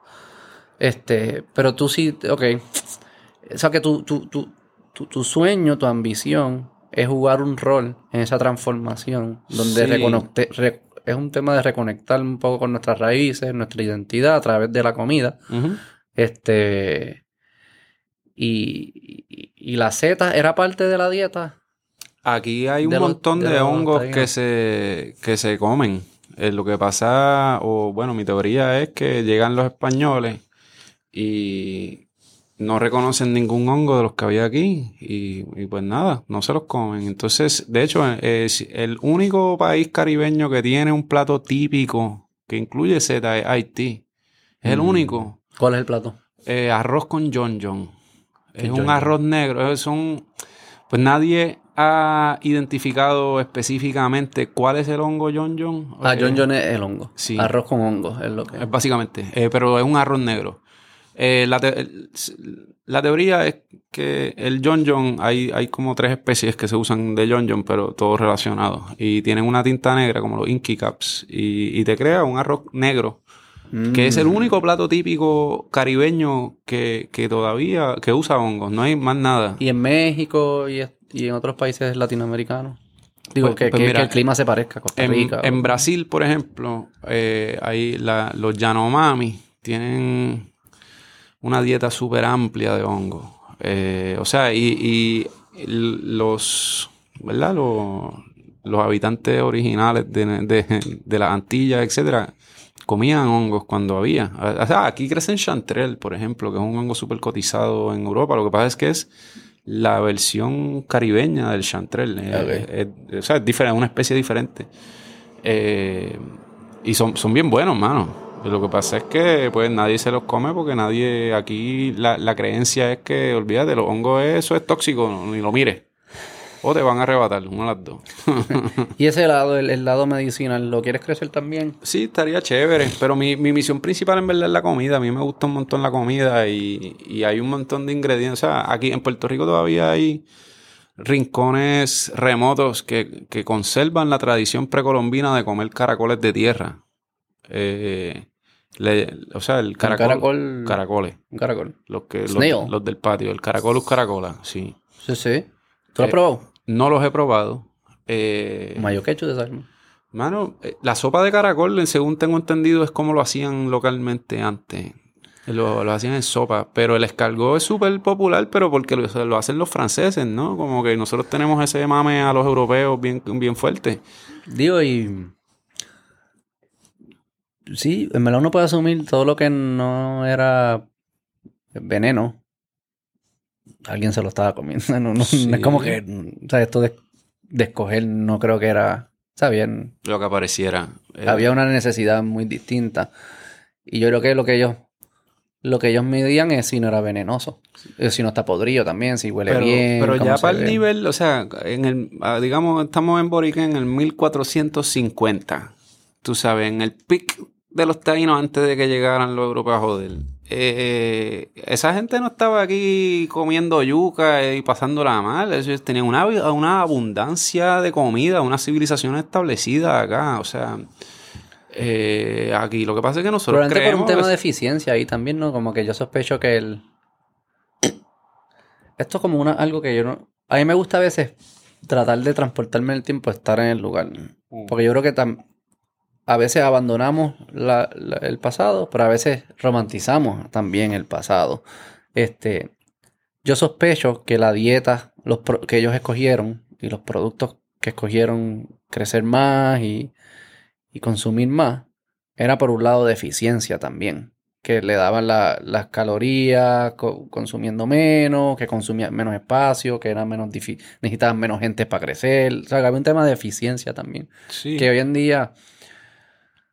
O sea, que, que hoy en día uno pudiese decir. eh, la eficiencia está rompiendo con las tradiciones. Y no es que ellos eso es lo que hacían también. Todo, todo el mundo lo que siempre está buscando es Pero lo- eficiencia. los modelos de producción agrícola que han sobrevivido tienden a ser mucho menos... O sea, eh, la agricultura en un momento dado hizo un switch a petroquímico y, y eso... ¿Qué hacían? Como para que no se murieran y esas cosas. Bueno, eh, rotar los cultivos, o sea, manejar... Tú mane en vez de tú tener 50 cuerdas de la misma cosa, eso no es natural, eso es... y, y es súper dañino. Y el Eso es suelo... como el monocultivo, lo que Eh, dicen. y el suelo te lo va a dejar saber, porque cuando tú tienes un monocultivo mucho tiempo en un lugar, ese suelo se agota. Y la única forma de mantenerlo produciendo es tú estar dándole más y más y más fertilizante a eso. Y ese suelo está muerto allá abajo. Y Pero, ya- y, hubiésemos podido alimentar a 7 billones de personas. pues mira, ya el USDA, por ejemplo, dijo como que, yo, nos equivocamos. Ah, en verdad. O sea, un- Eh, ha habido un- una reflexión en la industria y un correction. Bueno, están empezando a hacerlo Ah, y, y el USDA, por ejemplo, tiene el programa SARE, el Sustainable Agriculture Research, qué sé yo qué rayo. Eh, que ahora, ahora el enfoque, ellos, ellos se dieron cuenta que lo que hay que hacer es mantener el suelo saludable. Tú tienes un suelo saludable, tú vas a tener cosechas saludables. Hay que hacer varias cosas para tú mantener ese suelo saludable. Eh, pero eso ya de tener un suelo estéril para que crezca una sola cosa Claro, y eso, claro. eso ya no es. Eh, Claro. Por ejemplo, ya el arado ya no, ni se recomienda. Ok, ok. Ahora O sea, que es- se ha tú le- aprendido, Tú se ha le tiras cover crops ahí, que eso siempre esté cubierto esa tierra y tú las vas rotando. Si tienes un crop que usa mucho nitrógeno, pues tú le, pones leguminosas para, re- para reponer ese O sea, tu meta es que sea un ambiente, un ecosistema saludable, Claro, ¿Para tú tienes que imitar la naturaleza Ah. para, para hacerla lo más... Pero ser intencional en esa imitación para que sea lo más productiva posible. Que es lo que también hacen con, las con las pescas, también tratan de... Sí, eso es un tema. Yo no sé nada de pescar, pero la- el sustainable fishing es súper importante. Pero claro, que- que es como que... Don't overdo it, es como que... o sea, Sí. cógelo suave porque es el hamster wheel. parece que te va a ir bien, para un día se va a acabar. y- Ujú. y, no, que hay un tema... Básicamente. o sea, que eso es lo que implica sostenibilidad. Que sea so- sostenible. Exacto. Este, y el hongo juega un rol importante en lo del suelo, porque al principio estabas diciendo que era de, Sí, de los organismos más todavía- importantes. Bueno, yo estoy un poco biased, ¿verdad? Pero eres pro- te- te- te- un- Yo soy pro hongos. Un pack. un pack político. Esto, en muchos de los modelos de Sustainable Agriculture, yo creo que, que les falta incluir hongo en el modelo eh, para cerrar el ciclo mejor. Mm. Aprovechar muchos de los desperdicios que se forman y, y- y seguir manteniéndolo productivo. Eh, pero, pero va de camino, gracias, o sea, tú sabes, aquí localmente todavía, eh, diablo, no, déjame no mencionar nada de esto, pero si buscas ayuda en ciertos lugares del Departamento de Agricultura que, que puede ayudarte, todavía la visión es de, mano, herbicida, eh, fungicida, fertilizante, y esa, esa es la idea todavía. Y ha habido pocos, pocas operaciones que han incorporado un poquitito de, de- de las cosas más sostenibles. Y ellos tienen que certificar, como que el Departamento de Agricultura te tiene que aprobar tus métodos. Eh, no, bueno, depende de lo que tú quieras. Eh, tienen que, localmente el Departamento de Agricultura te tiene que certificar como bona fide a ti o a tu corporación para, para decir que tú sí eres un agricultor y entonces poder aspirar a, a acogerte a todos los beneficios que tienen los agricultores. Sí. Eh, pero si tú hablas con un montón de los agricultores pequeños y que tienen modelos agroecológicos y qué sé yo, te van a decir que no tienen mucho apoyo porque todavía la, la visión es cuántos quintales de comida tú vas a crecer, cuántas toneladas de comida tú vas a producir. Y si la, la contestación es como que, mira, mano, yo no voy a producir ni siquiera un quintal, pues tú pasas a, una, un segundo plano. Tú sabes, la mayoría de las operaciones pequeñas, eh, la, la mayoría de las operaciones agroecológicas son pequeñas en este país. Mm. Eh, y Pero tiene que cambiar una menta- la mentalidad ahí debe... ¿Tú entiendes que debe cambiar? sí, es como yo, una mentalidad de... yo de- creo que hacen falta muchas fincas pequeñas. ¿Tú crees que esa es la, la mejor forma? Como microfinca, no sé cómo salir. Es lo, el- yo creo que es lo más sostenible. Eh, sí. Y, es- y los precios, ¿sabes? Puedes llegar a, ni- a- a niveles donde puedas competir con eh, importadores. Depende del producto, mano, pero sí. O sea, el, el producto fresco siempre tiene la ventaja de estar aquí, de tener menos... Y el costo de transportación. ¿no? exacto. Sí, sí, sí, sí, sí. Y la calidad, por lo general, va a ser mejor. Voy a empezar a comer más hongo. ¿Tú te imaginas? Porque, billones de años. ¿Tú te imaginas que tú te estás comiendo? Esto sí que es un super viaje. Como tú te estás comiendo su información. Ellos tienen mucha información. Si crees en la evolución, quiere decir que esa gente lo está haciendo, esa gente lo está haciendo bien. Los hongos los hicieron súper bien, sí. Súper bien para durar tanto tiempo. Yo creo que ellos sobrevivieron en lo de los dinosaurios. Probablemente. Este, Hay unos hongos bien scary, mano. Ellos están. Ay, vamos, te quiero hacer preguntas de uno. Entonces, sobrevivieron todo eso. Claramente se están pasando información genética. No, no creo que tengan lenguaje. Maybe tienen lenguaje, quién sabe. Los árboles, yo sé que se envían por las raíces, se envían cosas. A través de los hongos, by the way. Ah, sí. Lo- el- los hongos que son simbióticos, Son como las micorriza, bocinas. eh, conectan el árboles eh, a través del micelio y permiten que este árbol se lo está comiendo una plaga, a través del hongo manda señales. Y se ajusta. Ese fue lo que empiezan ese- a producir, eh, ay, ahora mismo no me acuerdo cómo se llama el- el- la molécula, pero hay unas moléculas que se producen para, Ah. para repeler. Pues entonces eso sobreviven, lo hacen bien, están ayudando hasta otros. Son, tienen Sí. filantropía. Entonces eso lo hacen súper bien. Gene- Yo creo que se están pasando información genética súper valiosa. Mm. Porque es la única forma que sobrevivieron. Eh, Y me pregunto si cuando te lo comes, como que hay algo de esa información. No creo, estoy diciendo una súper estupidez. No, no Pero- creo, pero... Pero se puede sentir así. Créetelo, créetelo, créetelo. Come más hongo y vas a ser más feliz. Sí. Va a ser útil. La última, para hacer eso, que te quita un montón de tiempo. Ah, tranqui. Toda- La teoría de lo de, de Santa Claus. ¿Tú no has visto esa teoría de que hay unos hongos? ¿Tú los has- no nunca los has visto? Unos hongos que son de los colores rojos de Santa Claus. A ver, los amanitas. Yo no sé, te voy a buscar cómo se llaman. Espérate, sigue hablando. De los amanitas, cuéntame de los amanitas. No sé, no sé mucho de ellos, pero son los rojos con los puntitos. Ah, pues sí, eso. Eso no, no, en Puerto Rico no hay de eso. Hay gente que dice que. Porque se parecen a los duendes. Hay una teoría que, que lo de Santa Claus y los duendes sale de esos hongos. Ok. De, eso, ¿Esos te dan, eh, son psicodélicos? o dan- Creo que hay que cocinarlos antes de comértelos para que no sean venenosos, pero en- según tengo entendido, si lo haces bien, sí tiene un... un- gente que se, se metió eso. Entonces veía los honguitos. Como que. Y eso eran los, un montón de duendes y se imaginaron en Santa Claus. Hay, hay teorías, no, no la he estudiado mucho. Pensé que ibas a saber. Mano, lo que pasa es que yo- mucha gente que nunca ha usado un psicodélico piensa que tú ves duendes y dragones por ahí y cuando en realidad lo que hay son un- es una distorsión de tu percepción. Tú vas a, ver los patrones más resaltados, tú vas a ver...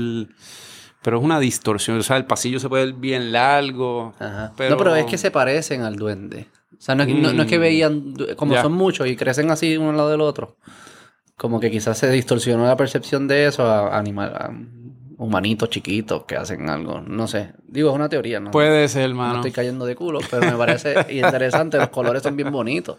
Son bien lindos, bien- sí. Bien atractivos para...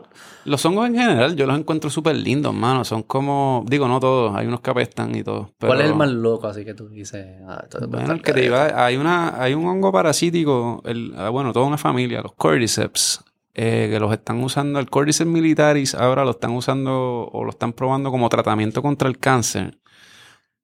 Pero el ciclo de vida de ese hongo parasítico es como una película de sci-fi de terror. Las esporas del hongo infectan a un insecto. Cada, cada especie de hongo tiene un insecto específico que ataca. Digamos que este ataca a las hormigas. Las esporas infectan a la hormiga.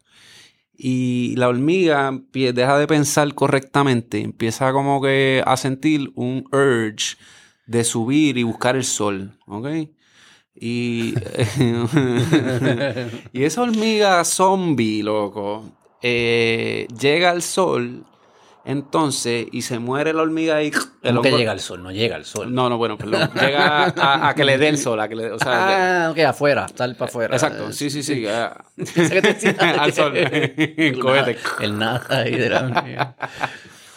Eh, y se muere la hormiga, se lo come y fructifica de adentro ahí. El hongo sale, se lo come por dentro y sale ahí. Ah, él la mata para comérsela. Eh, sí, un hongo. La envenena es para que hongo- bien morona, se muera. Es un y- hongo parasítico. Y de hecho, cuando las hormigas se dan cuenta que esta hormiga está infectada, la sacan. La sacan. Lo- los soldaditos, ¿sabes? Que ellas tienen diferentes. Vienen los soldados, la sacan y la llevan para el carajo. Eh, y la matan y se suicidan las hormigas guardias que tocaron a, a esa hormiga que está infectada con el hongo Wow. Cordyceps. ¿Y tú crees que el viaje psicodélico que nos da es, es, una, es una, un, un attempt un- de ellos defenderse? Como que para que, bueno, esto no fue tan, esto distorsionó mi realidad, no es muy útil, no, no creo que debo. Una defensa. Macho, buena pregunta. Yo no creo, mano. Yo creo que a ellos no les importa tanto. Yo, yo creo que no. yo creo que ellos son, tú sabes. Yo creo que nosotros somos también. Te voy a cerrar con esta anécdota. Está- Estaba viendo con mi hijo, él le gusta Cars. eh, La película. Pixar. Ya. sí. Sí, y el sí. personaje se llama Lightning McQueen, el Eh, carrito rojo. Sí, sí. Está empezando la película, ah, sale Lightning McQueen. Y entonces yo le digo, Dani, McQueen guía bien rápido. Y él me dice, papá, McQueen no guía, él solo corre. Él es el carro. Y yo, wow. Gracias, Eva. ¿La pasaste bien? Sí, mano, gracias. Seguro. La pasé. Para la próxima. Yes, ahí. Dale, gracias. Bye. Bye.